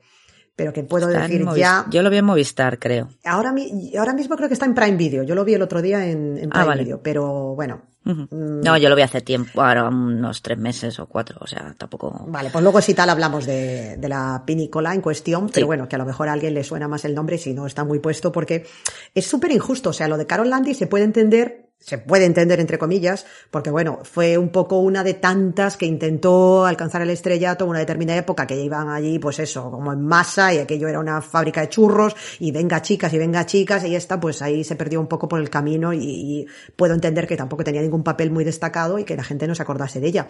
Pero lo de Jean Siever es Sí, súper que era el sistema de estudios que te, que te publicitaban o no, Claro. según les viniese eh, en gana o no. Sí, sí, porque tú ah, Entonces, ríete bueno. ahora de las redes sociales y de todo, pero la maquinaria publicitaria que tenían en aquel momento y cómo devoraban y escupían luego a las chicas, aquello era, vamos, mm, tremendo. Sí, pero incluso las que iban bien en el sentido, pues, eh, vale, yo vuelvo, vengo aquí a hablar de mi libro.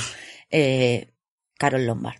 Sí. Esa siempre tuvo una publicidad estupenda, siempre fue, la verdad es que tuvo mucha suerte y ahora mismo no la conoce, tampoco es nada conocida Es y verdad. no, Es cierto, sí, sí, sí, es, es muy tienes o sea, no sé, a la gente le dice Rita Hayworth y te dicen Hilda, Por ejemplo. Aunque Sí. no hayas visto ninguna más. Sí. O te dices Humphrey Bogart y te dicen Casablanca. Ujú. Sí.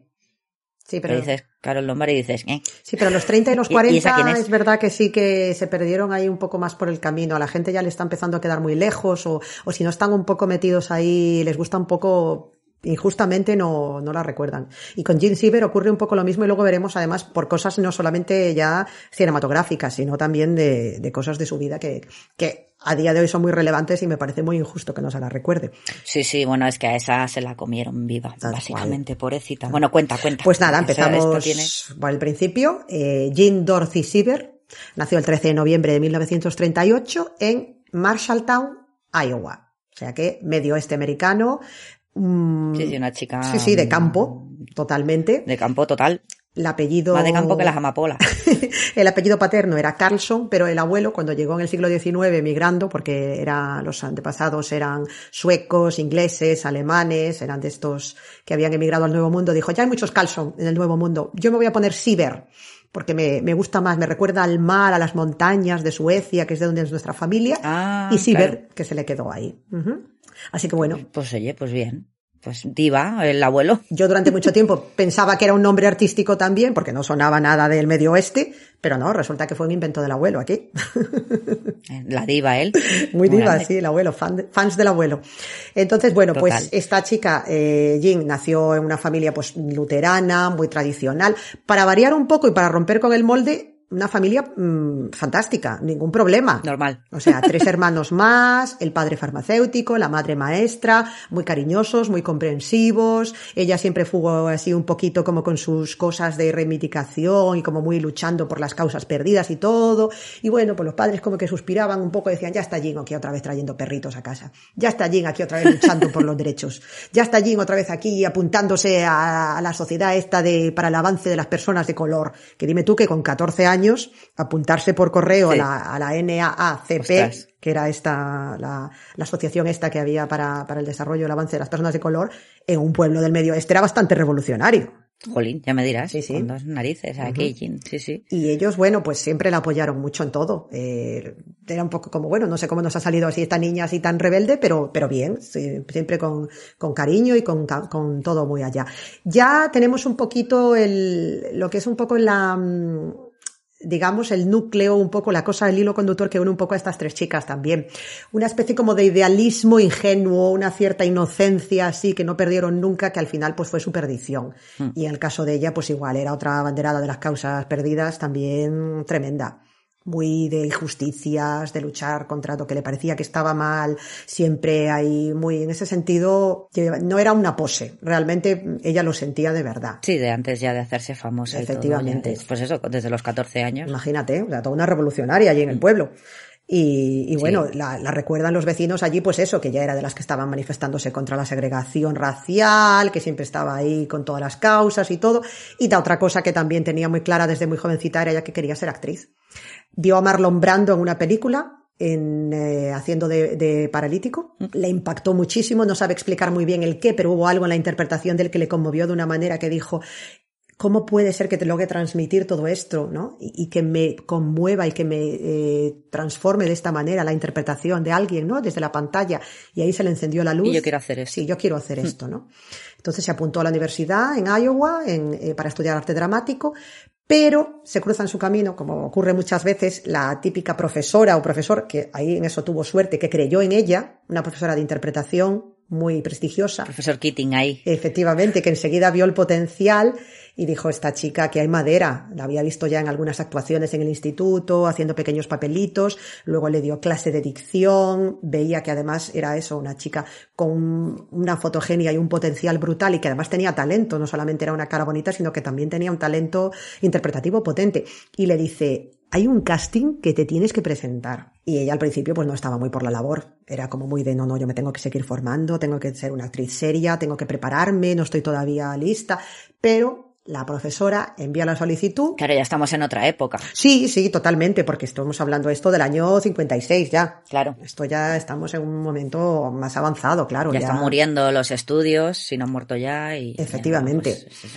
Entonces, ¿quién entra aquí en juego? Pues entra en juego un señor que si antes estábamos ahí poniendo a caldo a Rex Harrison, de Otto Preminger, también se podría decir muchas cosas y pocas buenas. Y pocas buenas. Sí, porque otro también para darle de, echarle de comer aparte. Porque vamos, mmm, decir que era bastante tiránico y dictador con las actrices sería quedarse corto. Uh -huh. Otro día podemos hablar de la vida de Dorothy Dandridge también, que sería muy, muy interesante Ostras. también. Uh -huh. Una actriz negra, la primera actriz negra nominada al Oscar por Carmen Jones, dirigida aquí por el señor Preminger. Y bueno, pues eso, ahí lo dejo, que el tipo era, tenía fama de ser un director que sacaba adelante proyectos muy polémicos, había adaptado varias novelas de éxito, era así como muy, también, muy, pues bastante ególatra, la verdad sea dicha, ¿no? El tipo tenía así sus veleidades también y decide que la película, su siguiente proyecto va a ser hacer Juana de Arco, llevar al cine la historia de Juana de Arco. ¿Y qué decide hacer? Pues decide convocar un casting a los Carlata O'Hara por todo el país, buscando a su Juana de Arco. Quiere que sea una actriz nueva, desconocida, una cara fresca, una cara nueva, y se presentan 18.000 candidatas de Estados Unidos y de Europa. Jolín. Entre ellas está la solicitud de nuestra amiga Jim, Bueno, que ella en un primer momento no quería presentarte, presentarse, perdón. Sale elegida, imagínate, o sea, triunfadora entre 18.000 aspirantes. e- es que, es que es eso. Sí, que yo creo que lo he hecho un poco de, bueno, son tantas que no me va a tocar a mí. Toma. Sí, ¿verdad? Porque dices tú, "Va, pff, ni de coña, vamos. Pues hay que, que es su primer papel protagonista, adaptando una obra de prestigio por un director con fama de ser bastante especialito y bueno, pues esto es como echarla a los leones directamente. Claro, también, a ver, que, Claro. bueno, será lo que sea, pero era un tío, Sí, sí, un tío que venía de, bueno, de prestigio. de hacer sus películas, sí. Dalton Trumbo y estas cosas, pero bueno, sí, prestigio tenía el Sí, señor. sí, sí, sí, sobre todo eso, ¿no? De que era como muy de, de, de sacar adelante proyectos un poco polémicos, un poco, sí, Hmm. así controvertidos. Entonces, bueno, se le había metido que tenía que hacer Juana de Arco, encuentra a su Juana, pero es que, claro, eh, se encuentra una chica completamente verde, Claro. mm, que se estaba preparando para ser actriz y que la lanzas a un papel protagonista que no es un protagonista cualquiera. Es más, Que es todo el peso de la película en sus hombros. Efectivamente, y además con situaciones bastante tremendas, porque bueno, esto seguramente lo, lo sabrás y a lo mejor lo saben algunas de, de nuestros oyentes también. Se dice, o bueno, se dice no, porque ocurrió realmente y, y estaban las, las cicatrices de Jean Siever para demostrarlo, que durante la escena en la que Juana de Arco la queman en la hoguera, a alguien se le fue la mano mm, y Jean Siever tuvo quemaduras reales y llegó a chillar de dolor. Sí, O sea, que, y, te- y tenía luego el, el brazo vendado, que hay una fotografía que sale Otto Preminger ahí con ella cogida del brazo, que yo creo que la pobre estaba ya más para allá que para acá. Y, y dices, pobrecita criatura, que un poco más y nos la chamuscan ya, nada más empezar. sí, sí, sí que... Así que bueno, ¿qué Y sigue grabando. Sí, sí, seguimos, venga, más madera. ¿Qué ocurre? Eh, la película se estrena, la ponen también pingando, a Jane Siever le dan pero pa'l pelo y yo creo que también bastante injustamente porque eso, lo que dices, era un papel muy difícil para una primeriza, para una, una debutante y, y- bueno, pues Es que, a ver. no era sola, solamente suya la culpa. A ver, ella no dirigió la Mm. película, se dejó dirigir lo mejor que pudo, ¿no? Crítica y público la, la ponen a caer de un burro, pero Otto Preminger le había hecho un contrato y dice, va, venga, vamos a intentarlo otra vez, hacemos otra peli juntos. ¿Y qué, qué hace? Pues el siguiente proyecto es eh, una novela que se llamaba Buenos días tristeza de François Sagan y la adaptan. Eh, Era una novela también que lo estaba petando muy fuertemente en el momento. Era aparte un papel que Está bueno, muy bien. nada que ver con Juana de Arco, era pues la típica chica de La clase jovencita. sí, alta, como muy eh, amoral, un poco saliéndose de las normas de la época. Un poco un papel que luego le perseguiría también a Jean Siever bastante, ¿no? Este perfil que tampoco tenía mucho que ver con ella realmente, ¿no? Pero bueno, Sí, pero bueno, segundo intento de, de Preminger y otra vez, nada, batacazo. fracaso estrepitoso y aquí ya, bueno, pues eh, Jane Siever decía, es que claro, mm, me dieron por todas partes, yo estaba asustadísima, fue una experiencia horrible, además en el rodaje hubo momentos muy traumáticos, lo pasé fatal, mm, el director era tremendo, pero es que, claro, yo empecé por donde otras actrices acaban o llegan a su momento cumbre. O sea, un papel como el de Juana de Arco no es un papel para empezar una carrera, Sí que... o no es el primer papel que haría nadie, ¿no? Normalmente. Sí, sí, empiezas ahí en lo más alto y luego solo puedes ir abajo. Claro, Casi. exacto. Bueno, no. Menos mal que no. Pero bueno, en este caso ella eh, tuvo suerte, entre comillas, de que la película fue mejor recibida en Europa. En Estados Unidos fue un fracaso total, pero en Europa y especialmente en Francia, que ya sabemos que son mucho Claro, de- es una novela francesa. Claro. Barro para casa. Efectivamente, exacto. Pues allí gustó mucho. Y gustó mucho ella. Y entonces, ¿qué ocurría en esta época? Lo que decías tú de- del momento de cambio. Esto era 1958, cuando se adaptó la, la novela esta de Buenos días, tristeza. Y en Estados, en, perdón, y en Francia, pues estaba allí cociendo lo, lo que ya sabemos todos que es el- la nueva ola, la Nouvelle Vague. Estaban todos estos directores, pues Truffaut, Godard, Godard. Chabrol, todos estos, ¿no? Que estaban inventándose pues una manera nueva de hacer cine y Godard en particular la vio en la, en la adaptación de la novela de Sagan y dijo, ya tengo aquí mi musa. Está para mí. Esta para mí, me encanta, esta es mi prota. Y bueno, aparte todos los de la Nouvelle Vague estaban que se le caía la baba con, con Jean Siever. François Truffaut también escribió maravillas de ella, poniéndola en un pedestal, fantástica, maravillosa, la mejor actriz que hay ahora mismo. Pero ella no, no lo tenían muy claro. Estaba así un poco como que, mm, bueno, mm. No lo acaba de ver muy claro. Pero durante el rodaje de la película de, Buenos Días Tristeza había conocido a un, eh, al que sería su primer marido, a un, chico francés que era François Murel, y este fue un poco el que tiró al final y le dice, venga, vente para París, hacemos la peli con esta gente, ya verás que va a estar muy bien.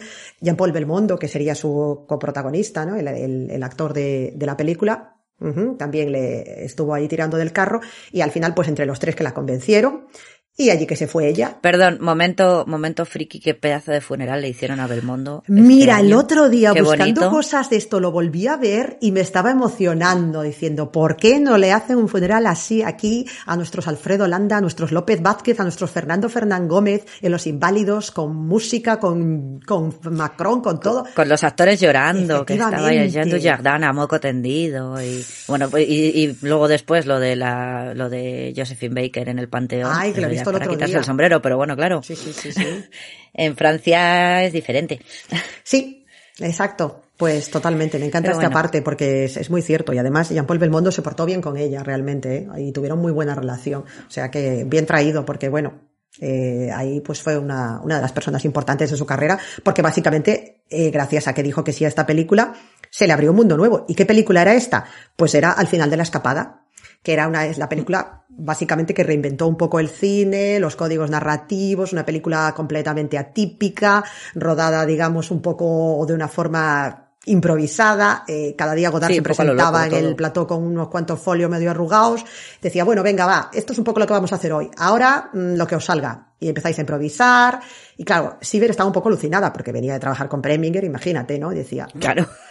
Yo no sé qué va a salir de esto, pero bueno, oye, son majetes. A ver, me están pagando. Me, me lo estoy pasando bien. Estoy en París. Aquí el- con Belmondo tenía muy buena química porque hay, por ejemplo, una escena, la escena del hotel, porque ellos hacen de pareja, ¿vale? Sin contar así Hmm. mucho para no hacer spoilers, pero bueno, es como una especie de thriller o una película así policíaca y tal, pero muy atípica, ¿vale? Era una idea de Truffaut que básicamente tenía así cuatro pinceladas inspirada en un hecho real, ¿no? De, de un, de un mafiosillo de tres al cuarto que mata a un policía, ¿no? Y entonces eh, aparece allí su novia en escena y bueno, no, no quiero destripar más lo que ocurre, pero básicamente ellos estaban improvisando. Godard les daba cuatro pautas, ellos empezaban a rodar así, pues eso, de- en plan guerrilla, esto era cine completamente sí, de sí. andar por casa, y hay una escena muy bonita que están ellos dos en la cama en un hotel, creo que es, si no recuerdo mal, que es muy improvisada, que tienen una química brutal. Es espectacular. O sea, los ves que, que es una, una- Sí, una cosa sí. increíble. Y bueno, pues ¿qué ocurrió con esta peli? La catapultó totalmente en Francia. Cuando se estrenó al final de la escapada, todas las chicas querían cortarse el pelo como Jean Siever, querían llevar su camiseta del Herald Tribune, querían ir caminando por los campos elíseos con Jean-Paul Belmondo. Aquello fue la revolución. O sea, es icónica. Tú ahora, aunque nadie haya aunque no hayas visto esta película, si tú ves las imágenes Ah, en blanco y negro, exacto, la recuerdas, porque es, eh, fue un momento completamente icónico. Y además fue una película en la Ella con el pelo que- tan cortito, sí, sí, sí. Exacto, y, y ella ahí demostró realmente que eso, que con, un buen, con un buen director y alguien que creyese en ella y, y que le diese el cancha, pues podía hacer un, que vamos, que había material ahí de, de una buena actriz, no, que no todo tenían que Mm. ser los gritos y, y, y las torturas de, de Otto Preminger. Y las quemaduras. Claro, y las quemaduras, ¿no? De, de Juana de Arco. Entonces, bueno, pues aquí empezó eso, a trabajar muchísimo en Europa. Eh, enseguida se convirtió en la musa de la Nouvelle Vague y trabajó, pues esto decíamos, pues con, volvió a repetir otra vez con Godard, trabajó con God Chabrol, bueno, y empezó a tener una carrera bastante relevante durante los años 60 en Europa. Sí, porque en Estados Unidos Sí, la chica de Iowa. Sí, sí, porque poca, poca hizo- cosa. Y además estos ya sabes se hizo las eran. Europas. Sí, decían, bueno, está haciendo aquí películas raras en, en Francia. Estas cosas raras que están haciendo ahí los franceses, ¿no? Estos hippies. Pero bueno, seguía teniendo algún que otro papelito. De hecho, eh, eh, la, la parte, digamos, más importante de su vida, la, que digamos que fue lo que mm, la, quitó de solamente de, la, de lo que es la esfera del cine y que la lleva un poco más a lo que nos trae a hablar hoy en el podcast de ella, es lo que ocurrió en el año 69. Ella viaja a Estados Unidos, en esa época va a rodar allí, va a estar, bueno, en el 68 de hecho fue cuando empezó a rodar, y va a rodar, mmm, que además esto, por si alguien no conoce la filmografía de Gene Siever, un western musical con Lee Marvin y Clint Eastwood. que telita, ¿no? Que ella decía. Western musical, me suena a Dolly Parton con Sylvester Stallone. Total. Esto se llamaba Peliculón. en inglés Paint Your Wagon y era la leyenda de la ciudad sin nombre, que igual la, la conocéis por esto, ¿no? Mm, que yo la vi cuando era muy pequeña, hace un pillón de años, eso lo recuerdo que Lee Marvin canta fatal. No me preguntes nada más. Bueno, he visto algunas escenas ahora para el podcast, pero vamos, no la he vuelto a ver. Pero bueno, era una película que estaba muy en la onda de lo que se hacía en la época, porque venimos de, de sonrisas y lágrimas, venimos de todas estas películas musicales que lo estaban ahí petando fuertemente que esta época. Entonces ella dijo, bueno, pues es una manera un poco de reengancharse al sistema de los estudios, porque no todo va a ser hacer mm, cine moderno Sí, europeo. cosas, ar- arte y ensayo en, en Francia y Efectivamente, bohemio, ¿no? soñador. Efectivamente. Entonces, bueno, llega a Estados Unidos y ya en el vuelo que la traía a Los Ángeles se cruza en su camino pues un tipo que era activista de los Panteras Negras, Mm, mm, de este mm. movimiento de lucha por los derechos civiles de los negros, pero un movimiento radical y revolucionario Sí. y reivindicativo, que no Sí, estamos sí, los hablando. panteras negras, no, no, Ujú. no, no se andaban con chiquitas, ya tiros ahí, bueno, iban armados y tranquilamente. Efectivamente. Entonces, bueno, decimos que ella ya venía de casa con, con el, el ímpetu este de las causas revolucionarias metido dentro. Entonces se quedó completamente seducida por el discurso de este hombre que decía ser primo de Malcolm X, pero bueno, yo he leído luego por ahí que realmente la que era prima era su mujer, que él un poco se apuntó al carro, que estaba metido en algunas cosas ahí raras, pero bueno. Primo político, joder, Mm. cuñado de Malcolm X, es el cuñado. Y, y lo que sí está verdad que tenía proyectos como por ejemplo pues una escuela que estaba sacando adelante para niños negros en un barrio pobre, que estaba intentando organizar así cosas un poquito, ¿no? Pues para ayudar a, a la comunidad afroamericana. Entonces, claro, Jean Siever se quedó aquí fascinada con este hombre, él empieza a presentar a más gente que está metida en este mundillo, Marlon Brando estaba también aquí, Jane Fonda, Vanessa Redgrave, Paul Newman, había muchos liberales de izquierda de estos actores así de la época que apoyaban estas causas, y ella pues se mete también en todo esto y comienza a donar dinero para los Panteras Negra. Es verdad que nunca llegó a ser al nivel Bip Bip, que era, por ejemplo, Jane Fonda, que sabemos que estaba ahí metida en el ajo a tope de power, ahí dándolo todo, pero bueno, ella... Y sigue. con- y sigue, con sus ochenta y pico años ahí sigue, pero sí que, con- eh, sí que participó muchísimo, sobre todo a nivel económico. ¿no? Ella, pues, no solamente ayudaba en estos proyectos, sino que también eh, hacía reuniones en su casa, ponía a su disposición eh, la gente que ya conocía, organizaba actos también para recaudar fondos, y bueno, mm, lo que pasa que un poco lo que ocurre también con estas actrices, las que estamos hablando en este podcast, por algún motivo había algunos sectores de los Panteras Negras que no la acababan de ver muy allá. Decían, bueno, esta es la típica, que viene aquí un poquito a darse publicidad. Completamente injusto, porque vemos que no era así para nada, ¿no? Es que es lo que te iba a decir, que suena a un Carol Andis 2 de por qué Jane Fonda mola, Sí. o Marlon Brando o tal, y esta no, y esta la Efectivamente. ponemos a, a caer de un burro. Efectivamente, totalmente. Sí, sí, O sea, sí, sí. me has caído, te me has cruzado y ya está, porque sí. Sí. O sea, para ti, tú me has caído mal y ya la. Y, y es que y vemos que efectivamente no era solamente de boquilla y de hacerse la foto y quedar guay así pues estoy ahí en el candelabro como diría la otra no no ella estaba Sí. participando de verdad no y además era reivindicativa en un momento en que veremos luego que esto no era tampoco no salía gratis no pero bueno por algún motivo Sí, claro. pues había gente allí en los Panteras Negras que no no le acababan de entrar por el ojo aquí Jean Siever y no sé la veían como pues eso mm, no sé no, sí, no les acaba de poco- convencer. Sí, no sé. pues a- arrimándose un poco al sol que más calienta. Sí, Bueno, sí, pues pensaban pues que igual, no. bueno, como no ha acabado de triunfar, igual ve que este es un movimiento Claro. ahora mismo muy potente y se está intentando dar publicidad, arrimando las a su sardina. Claro, a la otra le Mm. pasaba lo mismo, que como tampoco lo, lo petó ahí a lo loco, como a lo mejor otros actores, y lo que dices, pues como a lo mejor, pues Paul Newman no tenía ninguna necesidad de hacer esto. Claro. Lo hacía porque quería, pero esta puede quedar mal, que sabes que no, pero bueno, en el momento es como hoy está, mm, que es la que está haciendo aquí películas rarunas ahí con los, con los gabachos estos, que, está que, Que viene aquí ahora con estas veleidades aquí revolucionarias aquí, esta, ¿no? Chica, una chica del Sí, medio oeste no que sé. además no, no da para nada el perfil, ¿no? Es como, sí, no, no pega, ¿no? es lo único que se me ocurre, vamos, no sé, yo esto- estoy aquí Sí. lanzando No, no, sí, yo también me lo he preguntado, o sea, me, me parece súper injusto y además de desagradecidos, ¿no? Estás contribuyendo a la causa, estás ayudando, tío, ¿por qué tienes que cuestionarla? Es que no sé, me parece súper feo. Pero bueno, el caso es que mm, no, no, so- es negra. Pues sí, es impopular decirlo, pero es que, pues sí, realmente era la rubita, blanquita, del medio oeste, francesada, es como, claro, Jane Fonda mola, o Vanessa Redgrave mola, pero tú no das el pego. Tú no eres eh, la musa revolucionaria que queremos aquí ahora, ¿no? No sé. Sí, Seguramente. no sé. no. Es lo único que se me ocurre, porque bueno, por otra cosa. Sí, no, no, no. El caso es que, claro, estamos hablando, pues eso, año 1968, mmm, año Gotelita, tenemos Malcolm X, tenemos Robert Kennedy, veníamos de lo de Martin Luther King, estaba la cosa calentita, calentita ya. Estaba la cosa, estaba sí, la sí. cosa. ¿Y quién estaba aquí dando por saco? Mm, pues un señor que también te podemos dedicar un día a un podcast porque también era para darle de comer aparte, el señor Edgar J. Edgar Hoover el señor que llevaba aquí básicamente todo el cotarro chungo, chungo, chungo de los del FBI. del FBI en Estados Unidos durante muchísimo tiempo. Además, que yo digo, pero ¿cómo lo tuvieron tanto tiempo ahí manejando todo esto? Este cabronazo. Es que siempre me, ac me acuerdo de agárralo como puedas cuando sale el vestidito de hada. no me acuerdo, no me acuerdo de eso, ostras, pero yo la he visto y de eso no me acuerdo.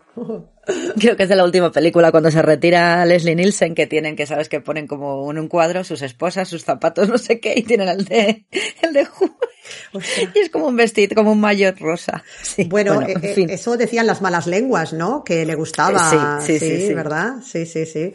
Pues bueno, otra cosa que era, también le gustaba como mucho. Epstein, con bragas de Victoria's Secret. Sí, era dedicarse a espiar a, a la gente que consideraba que gente. eran elementos peligrosos. Y entonces, claro, pues en pleno movimiento de lucha por los derechos civiles y de revolución racial y de que está aquí la cosa que arde, pues cualquier sujeto, individuo, persona o particular que se dedicase a apoyar la causa, ya fuese con dinero o con otra cosa, era un sujeto ya que había que investigar y que había que vigilar porque... El teléfono pinchado y... Sí, sí, totalmente. Tenían un programa, que no sé si sabes cómo se llamaba, que yo siempre he dicho, o sea, me encanta, porque estas cosas se supone que le tienes que poner un nombre como enigmático, que no se sepa de lo que estás hablando, ¿no? El programa este de vigilancia e investigación, Watergate. claro, de, sus, de sujetos sospechosos, ¿no? Pues se llamaba COINTELPRO. O sea, Counterintelligence Program, el programa de contrainteligencia, dices, vale, os habéis matado a pensar. COINTELPRO. Es como lo de José Luis Moreno y la operación Muñeco esta, la operación.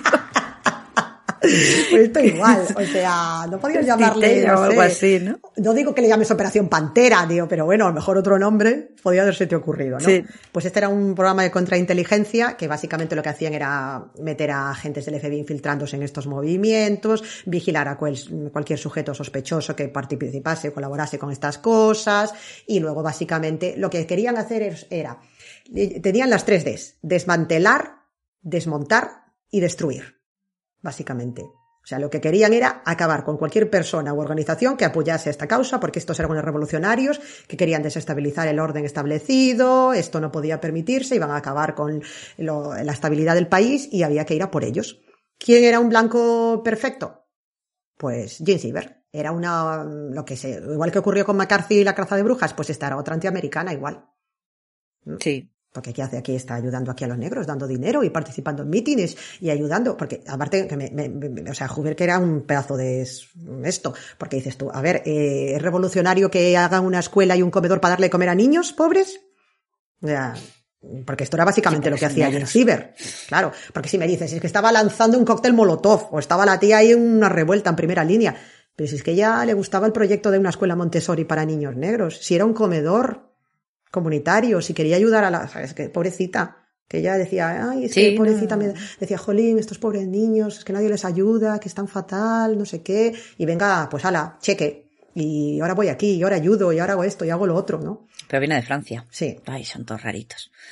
Entonces, ¿qué pasaba? Que también estaba liada, supuestamente, había tenido una relación sentimental con el eh, revolucionario este o el activista de los Panteras Negras. Uh -huh. Eso ya no nos gusta, eso, no nos, claro, eso nos gusta menos. Exactamente, esto ya aquí, relación interracial con este sujeto. Claro. Uh -huh. Entonces este, que se hacía llamar Hakim Yamal, era el, el, que la introdujo en el movimiento de los Panteras Negras y con el que se supone que tuvo una relación que, bueno, que tampoco duró demasiado ni la cosa fue a más, pues... Sí, que luego encima fue un una cosa así pasajera. Sí, no, fue así no una esfera, así, sin mayor trascendencia. sí, sí, sin mucha, no. sin mucha más cosa. Un revolcón mal dado. Claro, sí, sí. pero aquí ellos de, pues el FBI vio ya que tenían ahí por donde agarrarla y dijeron, así, o sea que no solamente estás mm, aflojando la chequera y soltando pasta, sino que además te estás mezclando aquí con estos sujetos.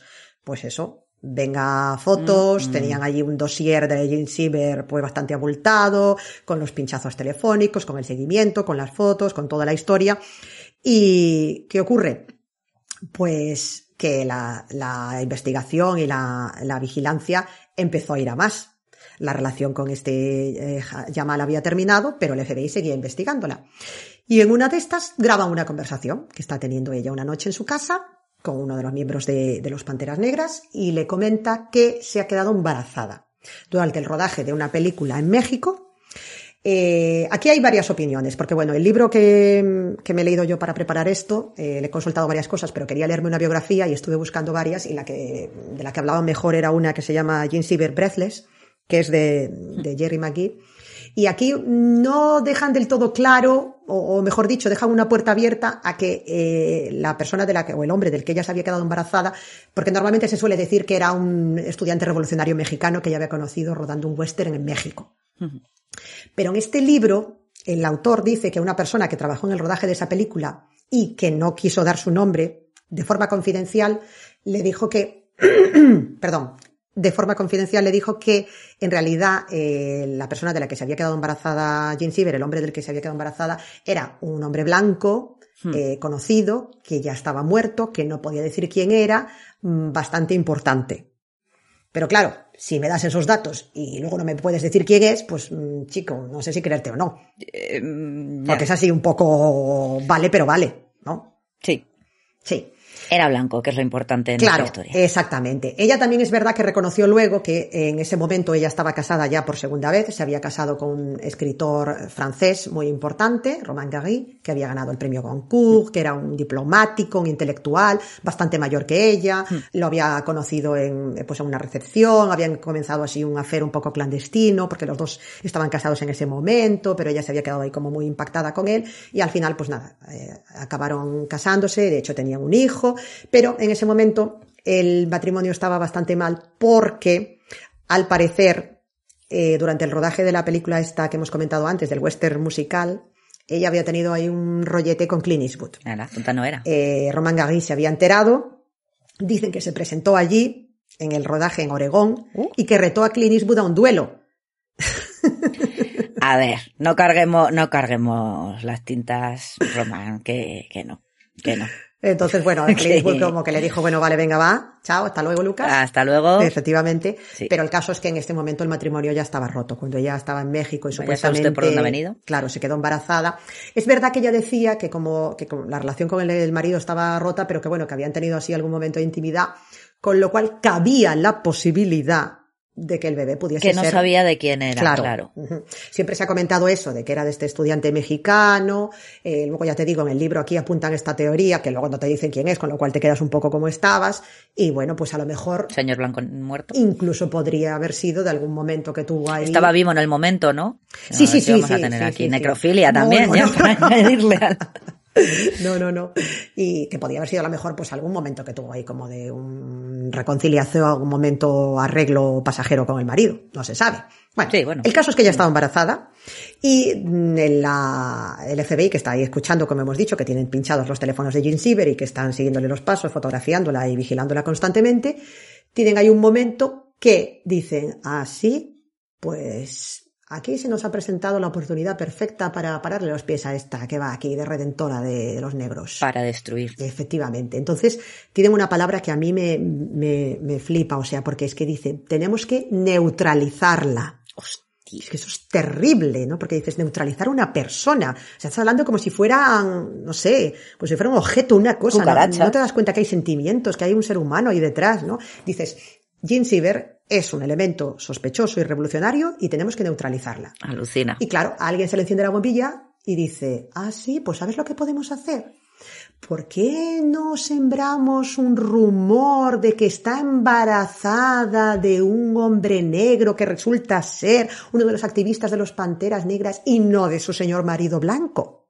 Y en el FBI se lo comunican a Hoover, que le falta dar palmas con las orejas, y dice, chachi guay, me encanta la idea, pero mira si sería cabrón que dice, vamos a esperar un poquito a que se le note un poquito más el embarazo, porque ahora como que no... Es un poco pronto, Sí, no vaya a ser que lo pierda y se nos joda el, el invento.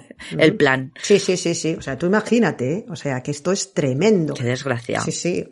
¿Qué hacen? Además, lo, montan en la historia en plan, vamos a hacer como una especie de falso confidente que ha, mm, digamos, difundido esta información, que le ha llegado a través de un canal anónimo y se la enviamos a los medios de comunicación para que ellos la publiquen. Entonces, filtran la noticia al periódico Los Angeles Times. Estos. Encima eso, el soplón. Sí, exacto. En un alarde de periodismo maravilloso, mm, deciden publicarla. Bueno, Los Angeles Times. Sí, sí, sí. Y no solo esto, sino es que además eh, ellos aún se intentan disimularlo un poco haciendo lo que le llamaban un blind item, ¿no? Lo hacen así un poquito como en clave. ¿No? Sí, La- eso sigue habiendo. Sí, oye, bueno, yo soy súper fan de una página, hablaremos algún día que me flipa, que tienen de esto todo el tiempo, ¿no? Pues esta era una heredera de las eh, Hedda Hopper y de las Luella Parsons de la época, esta era Joyce Haber, que era todavía peor, si me apuras, otra columnista de estas de que te Joder, muerden la pues. lengua y te envenena, chica. Vamos. Te envenena, sí, la tipa publica un artículo así como medio en clave, pero que bueno, que dos y dos son cuatro, que no había que ser muy listo para saber que era Alice Siever. blanco y en botella, sí, sí. Una actriz muy conocida en Europa que recientemente ha protagonizado un western musical. Se supone que está embarazada de un hombre que no es su marido, que resulta ser. A ver, o sea. mm. Y sobre todo incidiendo aquí en el tema potente, que era. Está embarazada y espera. Embarazada de un negro. y espera un bebé negro, ¿no? Y entonces ahí es como el. ¡Oh! Los Angeles Times ya te digo que lo hicieron como disimulando sin disimular, pero es que Newsweek lo puso con nombres y apellidos, o sea, fueron todavía peor. Pusieron Jean Y con Siever, foto. sí, sí, o sea, les faltó ahí, ¿no? El neón, tal cual.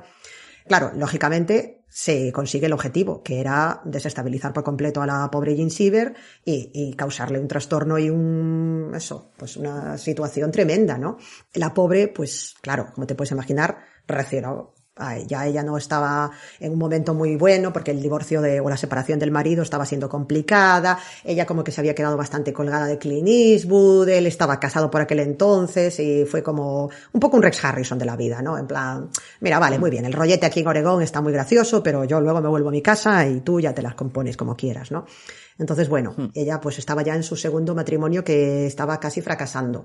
No acababa de encontrar papeles tampoco en Estados Unidos que le gustasen mucho, ¿no? Eh, Había aceptado hacer el western este musical un poco por no perder la, no, pues seguir un poco su vida en la ola, pero que le parecía una cosa bastante cutronga, ¿no? Y que no. Sí, que no. Que sí. no, que no.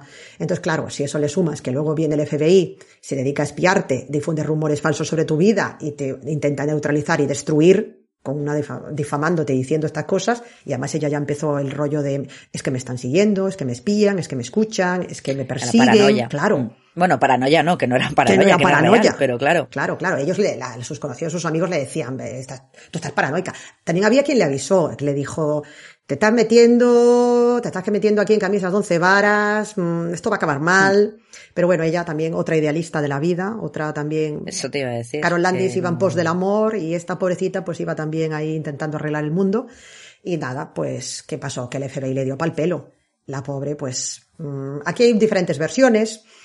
Eh, como ya tenía problemas eh, de salud mental, hay quien dice que abusaba de las pastillas para dormir, otros dicen que fue un intento deliberado de suicidio. En cualquier caso, ansiedad, depresión, estrés, mm, acoso, eh, se le acabó yendo la mano, tuvo problemas con las, con todo esto, ataques de ansiedad, una depresión, un parto prematuro, una niña que pesa, en, estamos hablando en el año 71, un kilo 700 gramos y que muere claro, a los dos días de nacer. Ah, fíjate que pensé que había nacido muerta.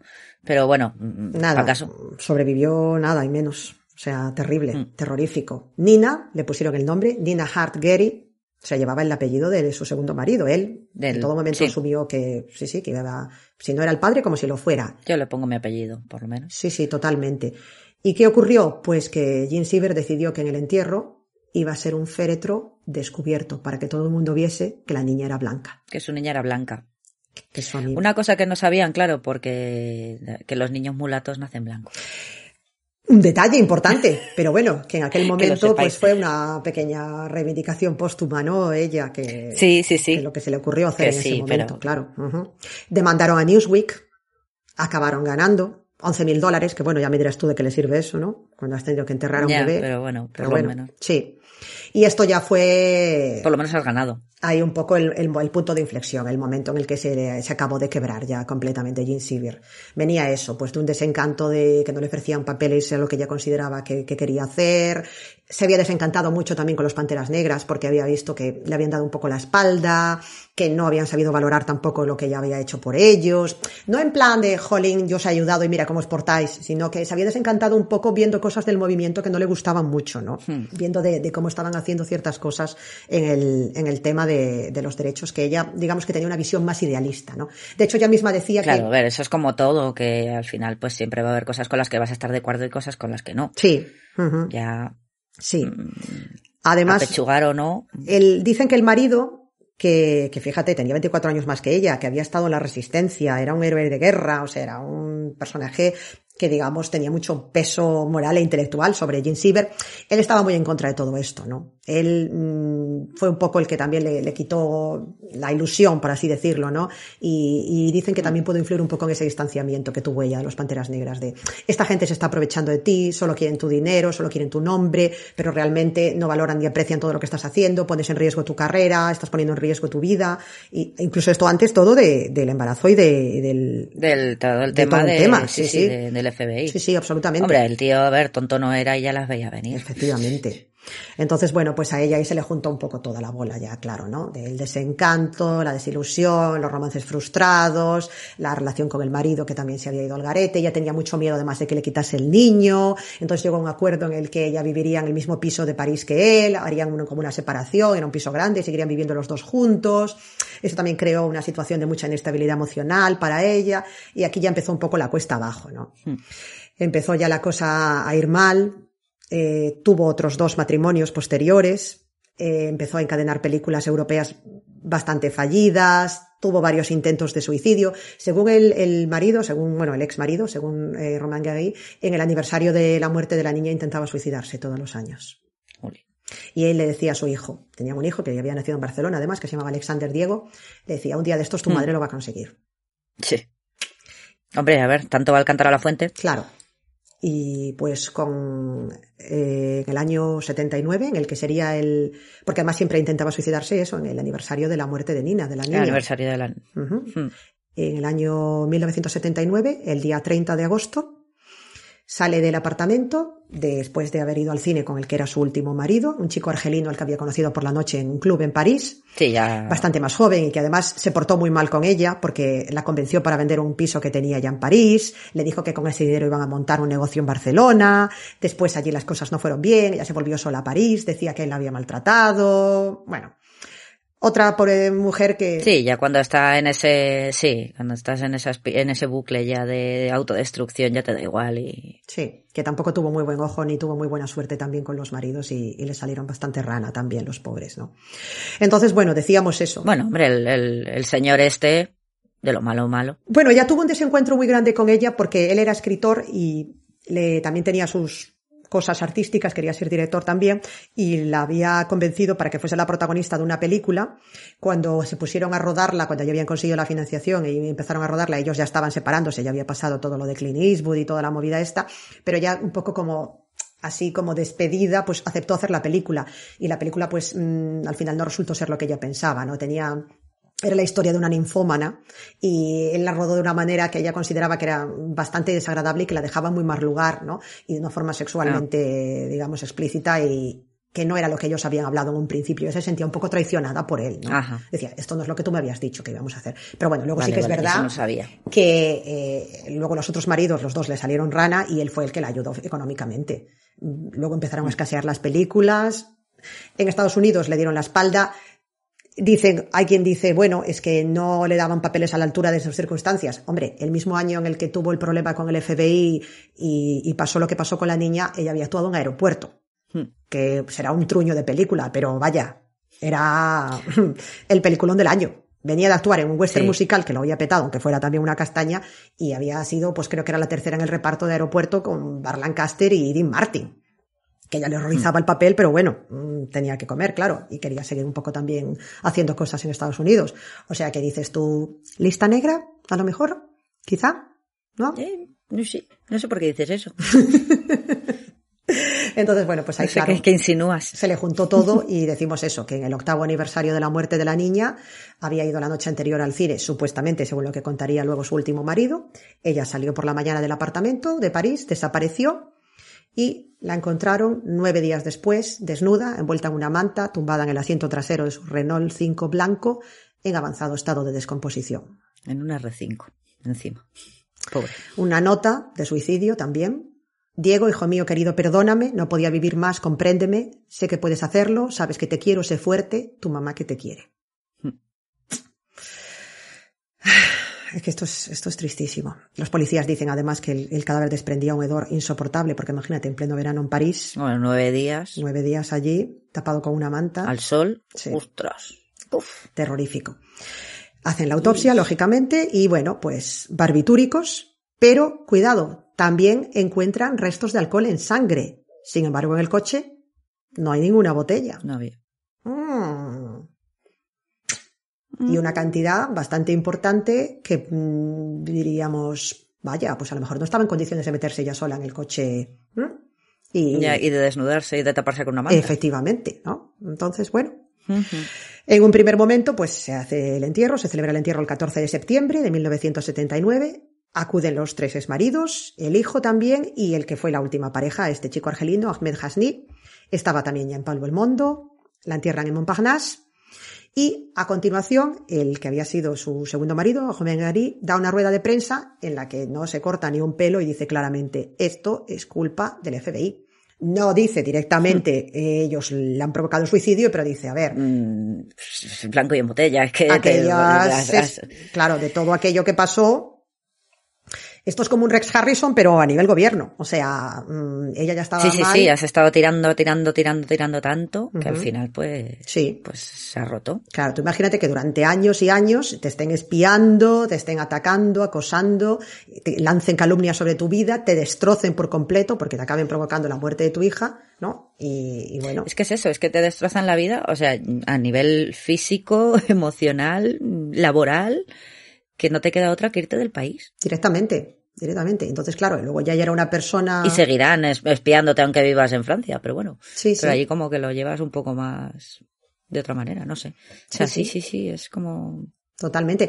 Entonces, bueno, ya era ya una persona que ya hemos dicho que tenía una personalidad, pues, quizá excesivamente idealista, un tanto ingenua en algunas cuestiones, porque le avisaron mucho de que se estaba metiendo en terreno peligroso y ella quiso seguir ayudando. A lo mejor alguien un poco más cínico, ¿no? Por así decirlo, hubiese dicho, Sí, hubiese aguantado más, pero al final es que es, es un Sí. tal nivel de acoso y derribo que, que yo no sé quién lo aguantaría, ¿eh? claro, es que... Hay que tenerlos cuadrados. Es muy fuerte. Para aguantar eso. Claro.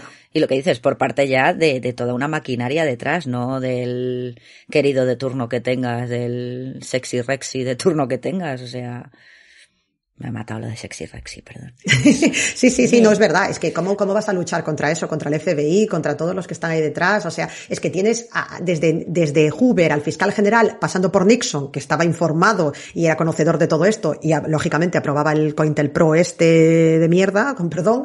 O sea, es que no, no puedes luchar contra eso. Te destrozan si quieren. Querían neutralizarte Es y es anularte y lo han conseguido, ¿no? Porque una cosa es eh, que te, bueno, que ya no, ya no sea sexy rexy, sino que fuera el estudio en sí, que pasen de ti, que no te den trabajo, pero bueno, puedes coger y decir, pues mira, me lío la manta a la cabeza, me voy a otro país, me voy a otra ciudad, paso de Hollywood y puedo reinventarme, como quien dice, y bueno, pues tiras de frase de Mr. Wonderful y le das un boleto al, al amante.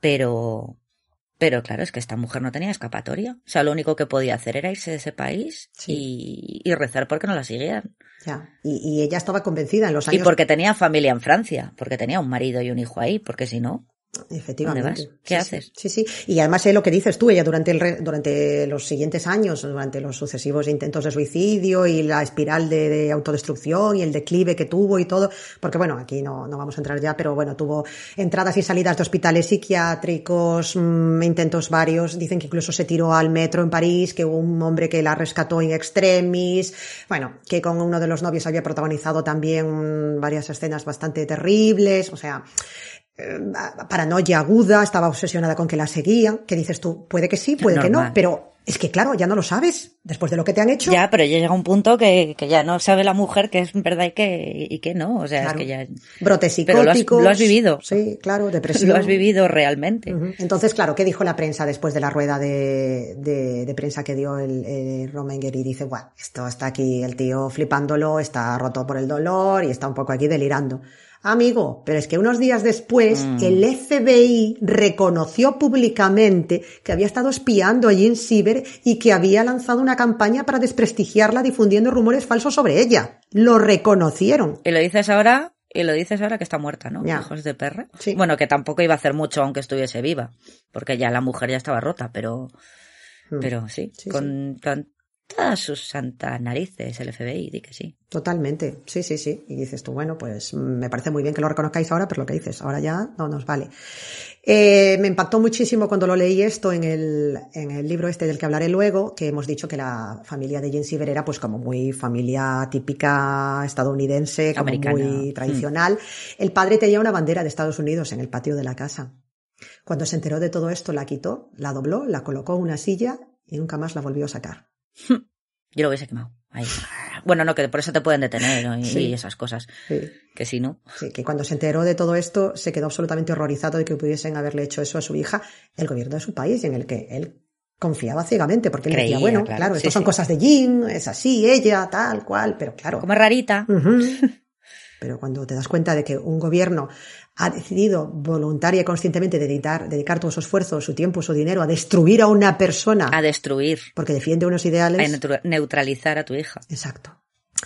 Y esto no queda aquí, porque además decíamos eso, que ah, eh, supuestamente era un suicidio. Pero había cosas que no cuadraban. Por ejemplo, eh, ella, dentro de lo que estaba ya mal, una cosa buena que tuvo fue que decidió contratar a un chico para que fuese su guardaespaldas, a un chico francés, a Guy Pierre Jeunet, y él había esta- estaba convencido de que aquello no había sido un suicidio de que ella tenía ciertas amistades, mm, de que concebí- todavía había ecos de lo que había pasado con el FBI, de que este chico último con el que se le había relacionado, que estaba metido en asuntos turbios relacionados con la droga, en Argel, tráfico de drogas, en Argelia, perdón, y él decía que eso podía haber tenido algo que ver. Decía, "Mm, ahí había una dosis letal de alcohol que tenía esta mujer en el cuerpo y esto han sido los argelinos. Que no hacían falta los barbitúricos ya. Claro. Mm. Entonces, y, y según él, claro, porque esto también es otra cosa, nunca lo sabremos. Esto es como lo que decía Rex Harrison de Carol Landis, que estuvieron muy amiguetes la noche antes. Pues según había dicho Gene Siever poco antes de morir, que el chico este, novio, amante, pareja última que había tenido, que estaba metido en una red argelina de tráfico de drogas muy chunga y que ya estaba metido en un lío muy gordo. Hmm. Nunca se sabrá. Ya. Hombre, a ver, también eh, en ese sentido lo hicieron bien porque si lo hicieron en el aniversario de la muerte de la niña y pusieron nota de suicidio, pero vamos, que puede ser que la suicidaran. O puede ser que ella tampoco pusiese mucha resistencia. Como bueno, A lo mejor se le, se le hizo mucha bola ya con todo, ¿no? Dijo, ostras, me he juntado aquí con este chico que está metido aquí en un fregado de tres pares de narices, lo que me faltaba ya. No sé. Mm. Pudo ser también. y al final lo que decía, tanto lo intentas que al final lo consigues. Claro, es que es eso. Un día lo va a conseguir, pues Pues ahí lo tienes. Además, claro, eh, coincidió con que además era un momento de las relaciones diplomáticas entre Francia y Argelia complicado y entonces no quiso tampoco la policía tirar mucho ahí de la manta y no seguir investigando ahí la supuesta trama esta argelina de drogas y se tapó un poquito el asunto, esta mujer estaba muy es que malita. también la pobre Ya, también tenía un ojo. ¿Que ¿Para qué? Hija mía. ya ves. ¿No te puedes dedicar a, a hacer calceta o algo? No, no, tienes que, tienes que meterte Sí, en el ojo del huracán siempre, hija mía. ya, pobrecita, ¿no? Eh, bueno, pues decíamos eso, que había dejado a- al hijo solo y el marido, su segundo marido, Romain Guerry, se suicidó un año después disparándose un tiro en la cabeza, Ostras. 15 meses después de la muerte de Jean Siever. O sea que ese chico con 17 años se quedó huérfano de padre y madre. Ambos Ostras. muertos por suicidio. En el caso de Romain Guerry, sin ninguna duda, Sí, sí. se había suicidado y había dejado una nota además que decía ningún vínculo con Jean Siever. Decía que era porque había fracasado su carrera literaria. Supongo que contribuyó un poco todo. Tenías un concurso, tío. Tenías un Tenía dos, no lo que pasa que el, ulti- el segundo, había habido ahí una movida de que si la supuesta autoría del libro, un pequeño escándalo, tal cual, no sé qué. Carmen Mola. Entonces había caído en desgracia y un poco también. Y hombre, digo yo que lo de Ah, la madre vale, de su hijo, pues tampoco muy bien, no le hizo, claro. Hombre, ya, pero bueno, Pero pero, bueno. sí. Ujú. Y entonces, bueno, pues nada, ahí tenemos a Jean Siever, que fue una pionera en la lucha por los derechos de los negros, que hoy en día que estamos reivindicando todo esto, que está fenomenal y es fantástico, nadie habla de ella, Sí, que me, me parece terrorífico. Fue una auténtica mártir, porque al final fue una mártir por la causa. sí, sí, sí, totalmente. No se la reivindica, mm, en cuántos casos el FBI ha reconocido abiertamente que contribuyó a- al acoso y, y a la destrucción sistemática de una persona. A la destrucción. Es que muy fuerte. Sí, ¿no? Y nadie se acuerda de ella con todo el tema este del bla- la- Black Lives Matter y estas Efectivamente, cosas. porque queda muy bonita la camiseta y el corte de pelo es muy molón y todo lo que tú quieras, pero esta mujer pagó muy caro ese idealismo, ¿no? Hmm. Y bueno, pues en Los Angeles Times, por ejemplo, tiempo después publicó un artículo y hizo una nota de disculpa pública y se arrepintió. El editor dijo que no había estado atento, que no tenían que haber hecho así las cosas, que se, que lamentaba muchísimo lo que había ocurrido y todo el mundo muy triste y muy apesadumbrado, pero bueno, a esta mujer ya le habían jodido la vida. Muy compungido, sí, pero eh, estamos... Claro, eh, Pero es que se la habías jodido 10 años antes. O efectivamente. sea, fue que desde que empezasteis a meter mierda hasta que se suicidó, no fue, no fueron dos meses. Ya. O sea que, Ah. que luego sí, a posteriori todos, ay, haciéndose cruces, pero en que Hmm. luego queda muy bien. Sí. Así que bueno, al final es un poco que me dices, me da lo mismo si se suicidó, la suicidaron, si al final tuvo algo que ver la trama argelina, si fue simplemente que ya se cansó de, de- de intentarlo y al final le salió bien.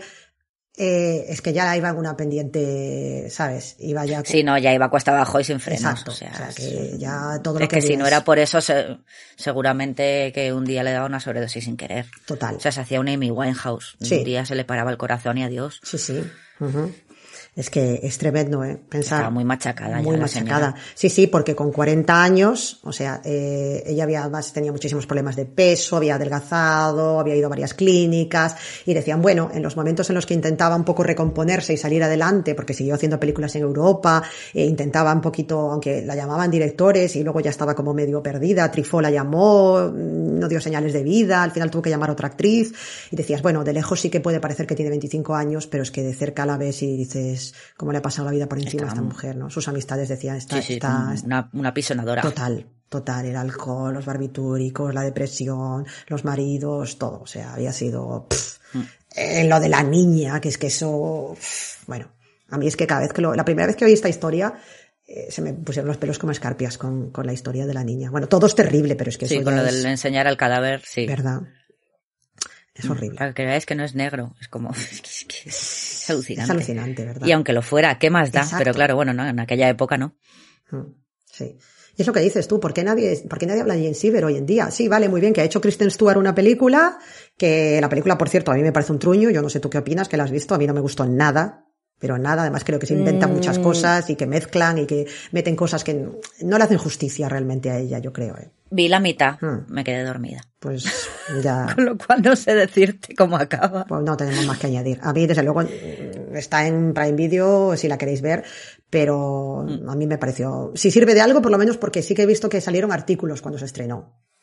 Y entonces un poco alguna gente fue como, ¿quién era Jim Siever? O ¿quién es la actriz detrás de la nueva película de Kristen Stewart? Y dices, bueno, pues mira, si sirve para eso.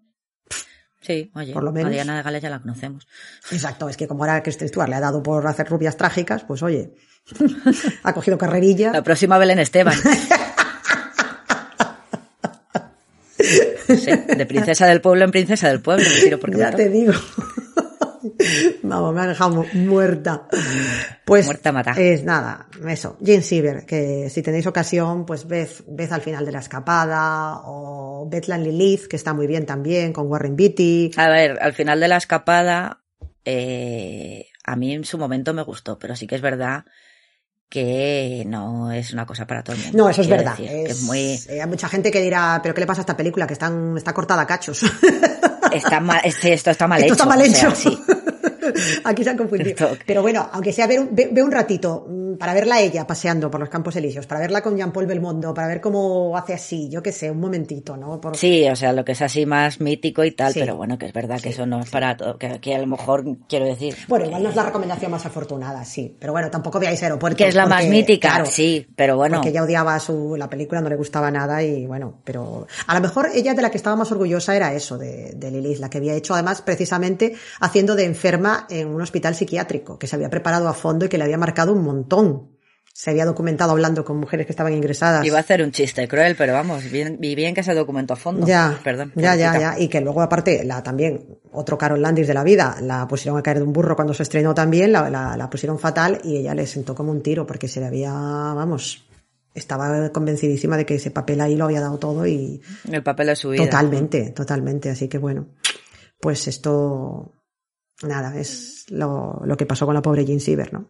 Que es súper triste. No sé, que esto es la alegría de la huerta. Sí, la verdad que hoy me, está, me está saliendo un podcast un poco trágico. He de decir que yo el año pasado me corté el pelo. Y estabas guapísima y me flipa y me encanta. Que era como Mia Farrow, era Mia Farrow en la semilla del diablo. Claro, pero es que Mia loca. Farrow vino después, Perdón. que eso es lo que mucha gente no, no sabe. Jean Sí, lo primero. de Vidal Sassoon. Sí, claro. Fue 10 años antes, casi.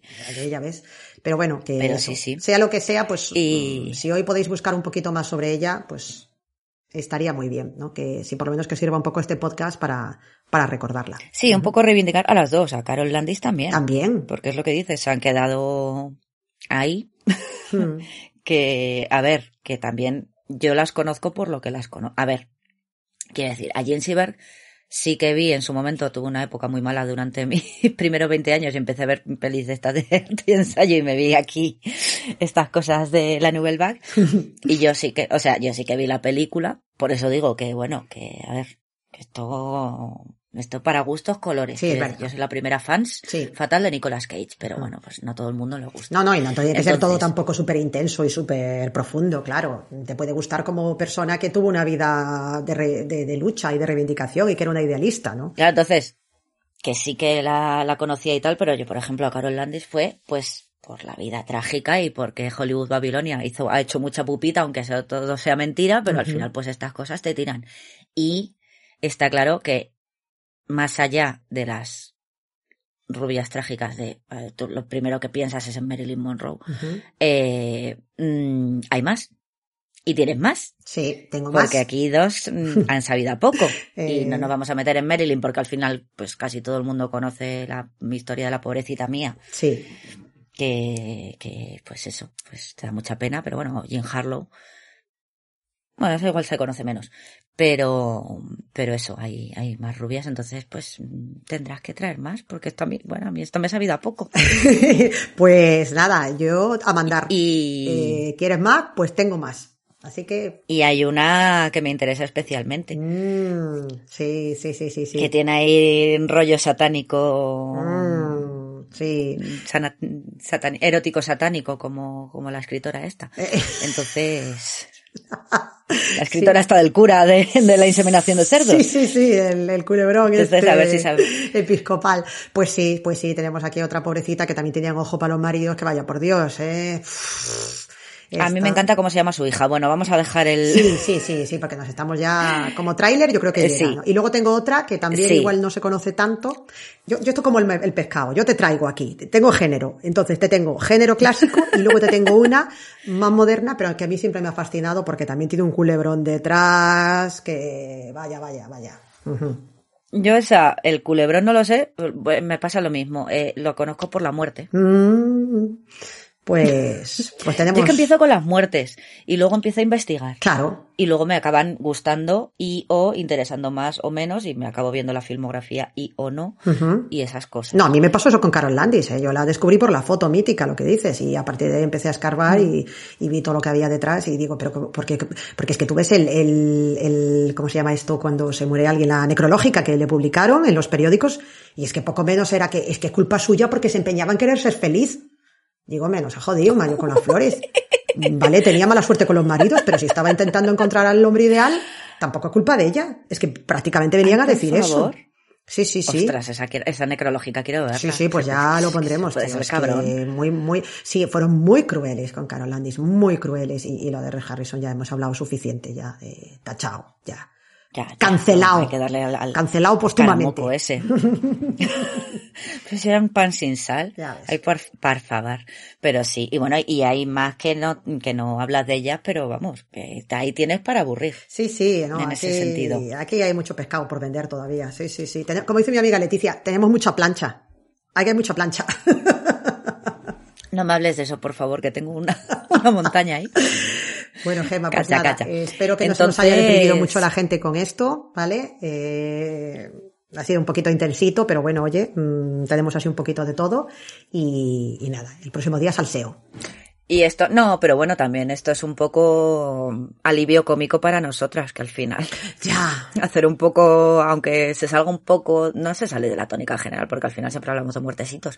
Pero bueno, que, Sí, sí. que al final es un poco tirar de, de, de algo que, nos- que no requiera tantísima, tantísimo trabajo como, Claro. pues eso, que es una historia que más o menos te sabes, hombre, evidentemente te tienes que documentar, pero, pero bueno, ya casi que lo sueltas un poco de carrerilla todo, porque al final, pues, tienes que mirar algún dato, evidentemente, Sí. pero, sí. de hecho, he dicho que Carol Lombard murió en el 40 y no sé si murió en el 41. Fíjate, Yo eh, con que al- estoy yo sí, dudando. yo a mí me, me- yo que he estoy tenido yo que buscar fechas porque me patinaban un poco también con, con estas chicas también. Mm. Pero bueno, sí, sí, es eso, que... que, que jolín, que una de mis gatas se llama Carol, hombre. Que es que eso ya es muy, eso ya es muy duro. Es que Eh, Mm. mi bizcochita. Entonces, pues bueno, pues la semana que viene más. Y aunque solo sea para reivindicar a la pobre Carol y a la pobre Jean, y que la gente las, las conozca, y aunque sea simplemente por eso, por, por ir a ver la foto de, de la otra en Alpargatas, o gracias a Dios no tenemos foto de, del cadáver putrefacto de Jean de la Silver en el coche. Jean, sí, sí, sí. Pero bueno, pues aunque solo sea por eso y que, que, que, no sé, que alguien se acuerde de ellas, que al final es lo importante, ¿no? Exacto. Que se acuerden de ellas, Sí, sí. así no. Como decían, en el- como dicen las chicas de Funerarte en las visitas al cementerio, lo, lo importante es que no, que no nos olvidemos de ellos, que así no se mueren. Qué bonito eso, me gusta mucho. Pues me parece perfecto. Pues a ver si alguien se anima a ver.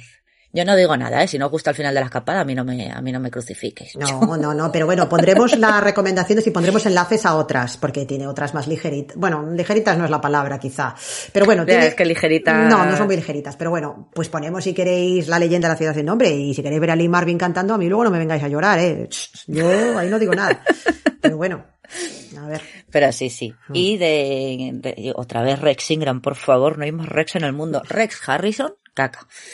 Lo he dicho. Ay, Muy qué mal, pena, de verdad. mal, Una pena grande, sí. Pues, pues bueno, eh, no sé si tienes recomendaciones. Sí, bueno, pues, de pelis de esta gente. sí. Eh, sí, eh, tenemos el libro este que tú comentabas, que bueno, este libro ya no me acuerdo ni, ni dónde ni cómo lo conseguí, porque tiene, es del año 71 y está que se cae a cachos, como se puede comprobar. Sí, me lo dejaste. Este lo dejé. The Lonely Beauty. Sí, The Lonely Beauties. Es un libro, pues eso, sobre varias, eh, mm, eso, actrices con historias trágicas. Está Marilyn, por supuesto, claro. Está, hablan de Judy Garland, de Jean Harlow, de Linda Darnell. Hablan de varias. Y ahí fue, pues, donde yo conocí un poquito más a Carol Landis. Eh, luego tenemos, bueno, en Hollywood Babilonia la mencionan de pasada, pero a lo mejor es un poco interesante. Estoy enseñando los libros como si los fuerais a ver, pero bueno, da igual. Estoy aquí en plan Sí, los estoy viendo yo. Pero bueno, los está viendo Gema y da fe de que son de verdad, que no me los estoy inventando, que los tengo aquí. Y está la foto de Marras que decíamos. Y luego de Jean Siever, pues mira, también tengo el libro. Este sí que es bonito, este me gusta porque la portada es preciosa, mira. Qué bonita es, ¿verdad? Ah, mírala, ella ahí jovencita. Ay, mira. Bueno, no está tan No está tan jovencita, ya está me así gusta como más han sesentera, ya parece más... Sí. No han escogido la típica. Claro, porque aquí está en la contraportada la mítica, ¿vale? De ella al final de la escapada. Sí, con de tal. al final escapada con el gorrito. Sí, pero esta es como un poquito después, que ya está ahí un poquito más cascada por la vida, pero que está muy, muy guapa todavía, porque la verdad que era impresionante, tenía unas facciones increíbles. Está muy bien, se llama Breathless, porque así fue como llamaron en, en- en inglés a la peli esta de... eh, Ah, bueno, la final de la escapada. Exacto, sí, de la final de la escapada. Y, y luego tenemos la peli de Kristen Stewart, que bueno, sin más, si- por si a alguien le interesa ver Bueno. una versión ahí así un poco light de los acontecimientos, está en Prime Video, también la pondremos. Y luego, pues, No puedo decir si es buena o mala porque me dormí. pero me pasa con muchas, ¿eh? a mí es que, claro, no, no, no- para mí no le hace justicia lo que es un poco todo esto, entonces se me, se me queda un poco, pero también es verdad que, claro, si sabes, si no sabes nada del tema, a lo mejor como una primera aproximación te vale. Puede ser. Hmm. Hmm. No sé. Y Hollywood Babilonia, aunque digamos que os creáis la mitad de la mitad de la mitad, engancha una barbaridad ese libro. Tremendo, es tremendo. vamos. Los dos. Sí, sí, sí, o sea, eso es, eso es el sálvame de lo, es el sálvame antes del sálvame. O sea, es todo. Sí, sí, está escrito además con una mala baba, ¿verdad? Y con maldad, sí, sí, sí. Una perraca aquí, ¿eh? El, el Kenneth Anger. Sí, sí, el Kenneth Anger, menuda, menuda es. Sí, sí. Es, era, no sé si sigue vivo, porque tenía más años que la tos. Pues sí, porque Pero- el Hollywood Babilonia es del 80, el 2, que es en el que sale lo de Carol Landis, es del 80 y, ah, 84. O sea que imagínate ya. A saber Sí, pero ese había sido un niño prodigio. Había, había tra- eh, trabajado en el cine mudo cuando era niño o algo así, no sé, una cosa. Pero vamos, el señor también ese es para darle de comer aparte, en sí. Pero bueno, los libros son súper interesantes porque, aunque no conozcas a la mitad de la gente, te hace buscarlos por, por, por eso. Es que es, es puro cotilleo. Total. Sí, sí. El sálvame de los libros. Sálvame pero Babilonia. con gente con glamour. sí. Total.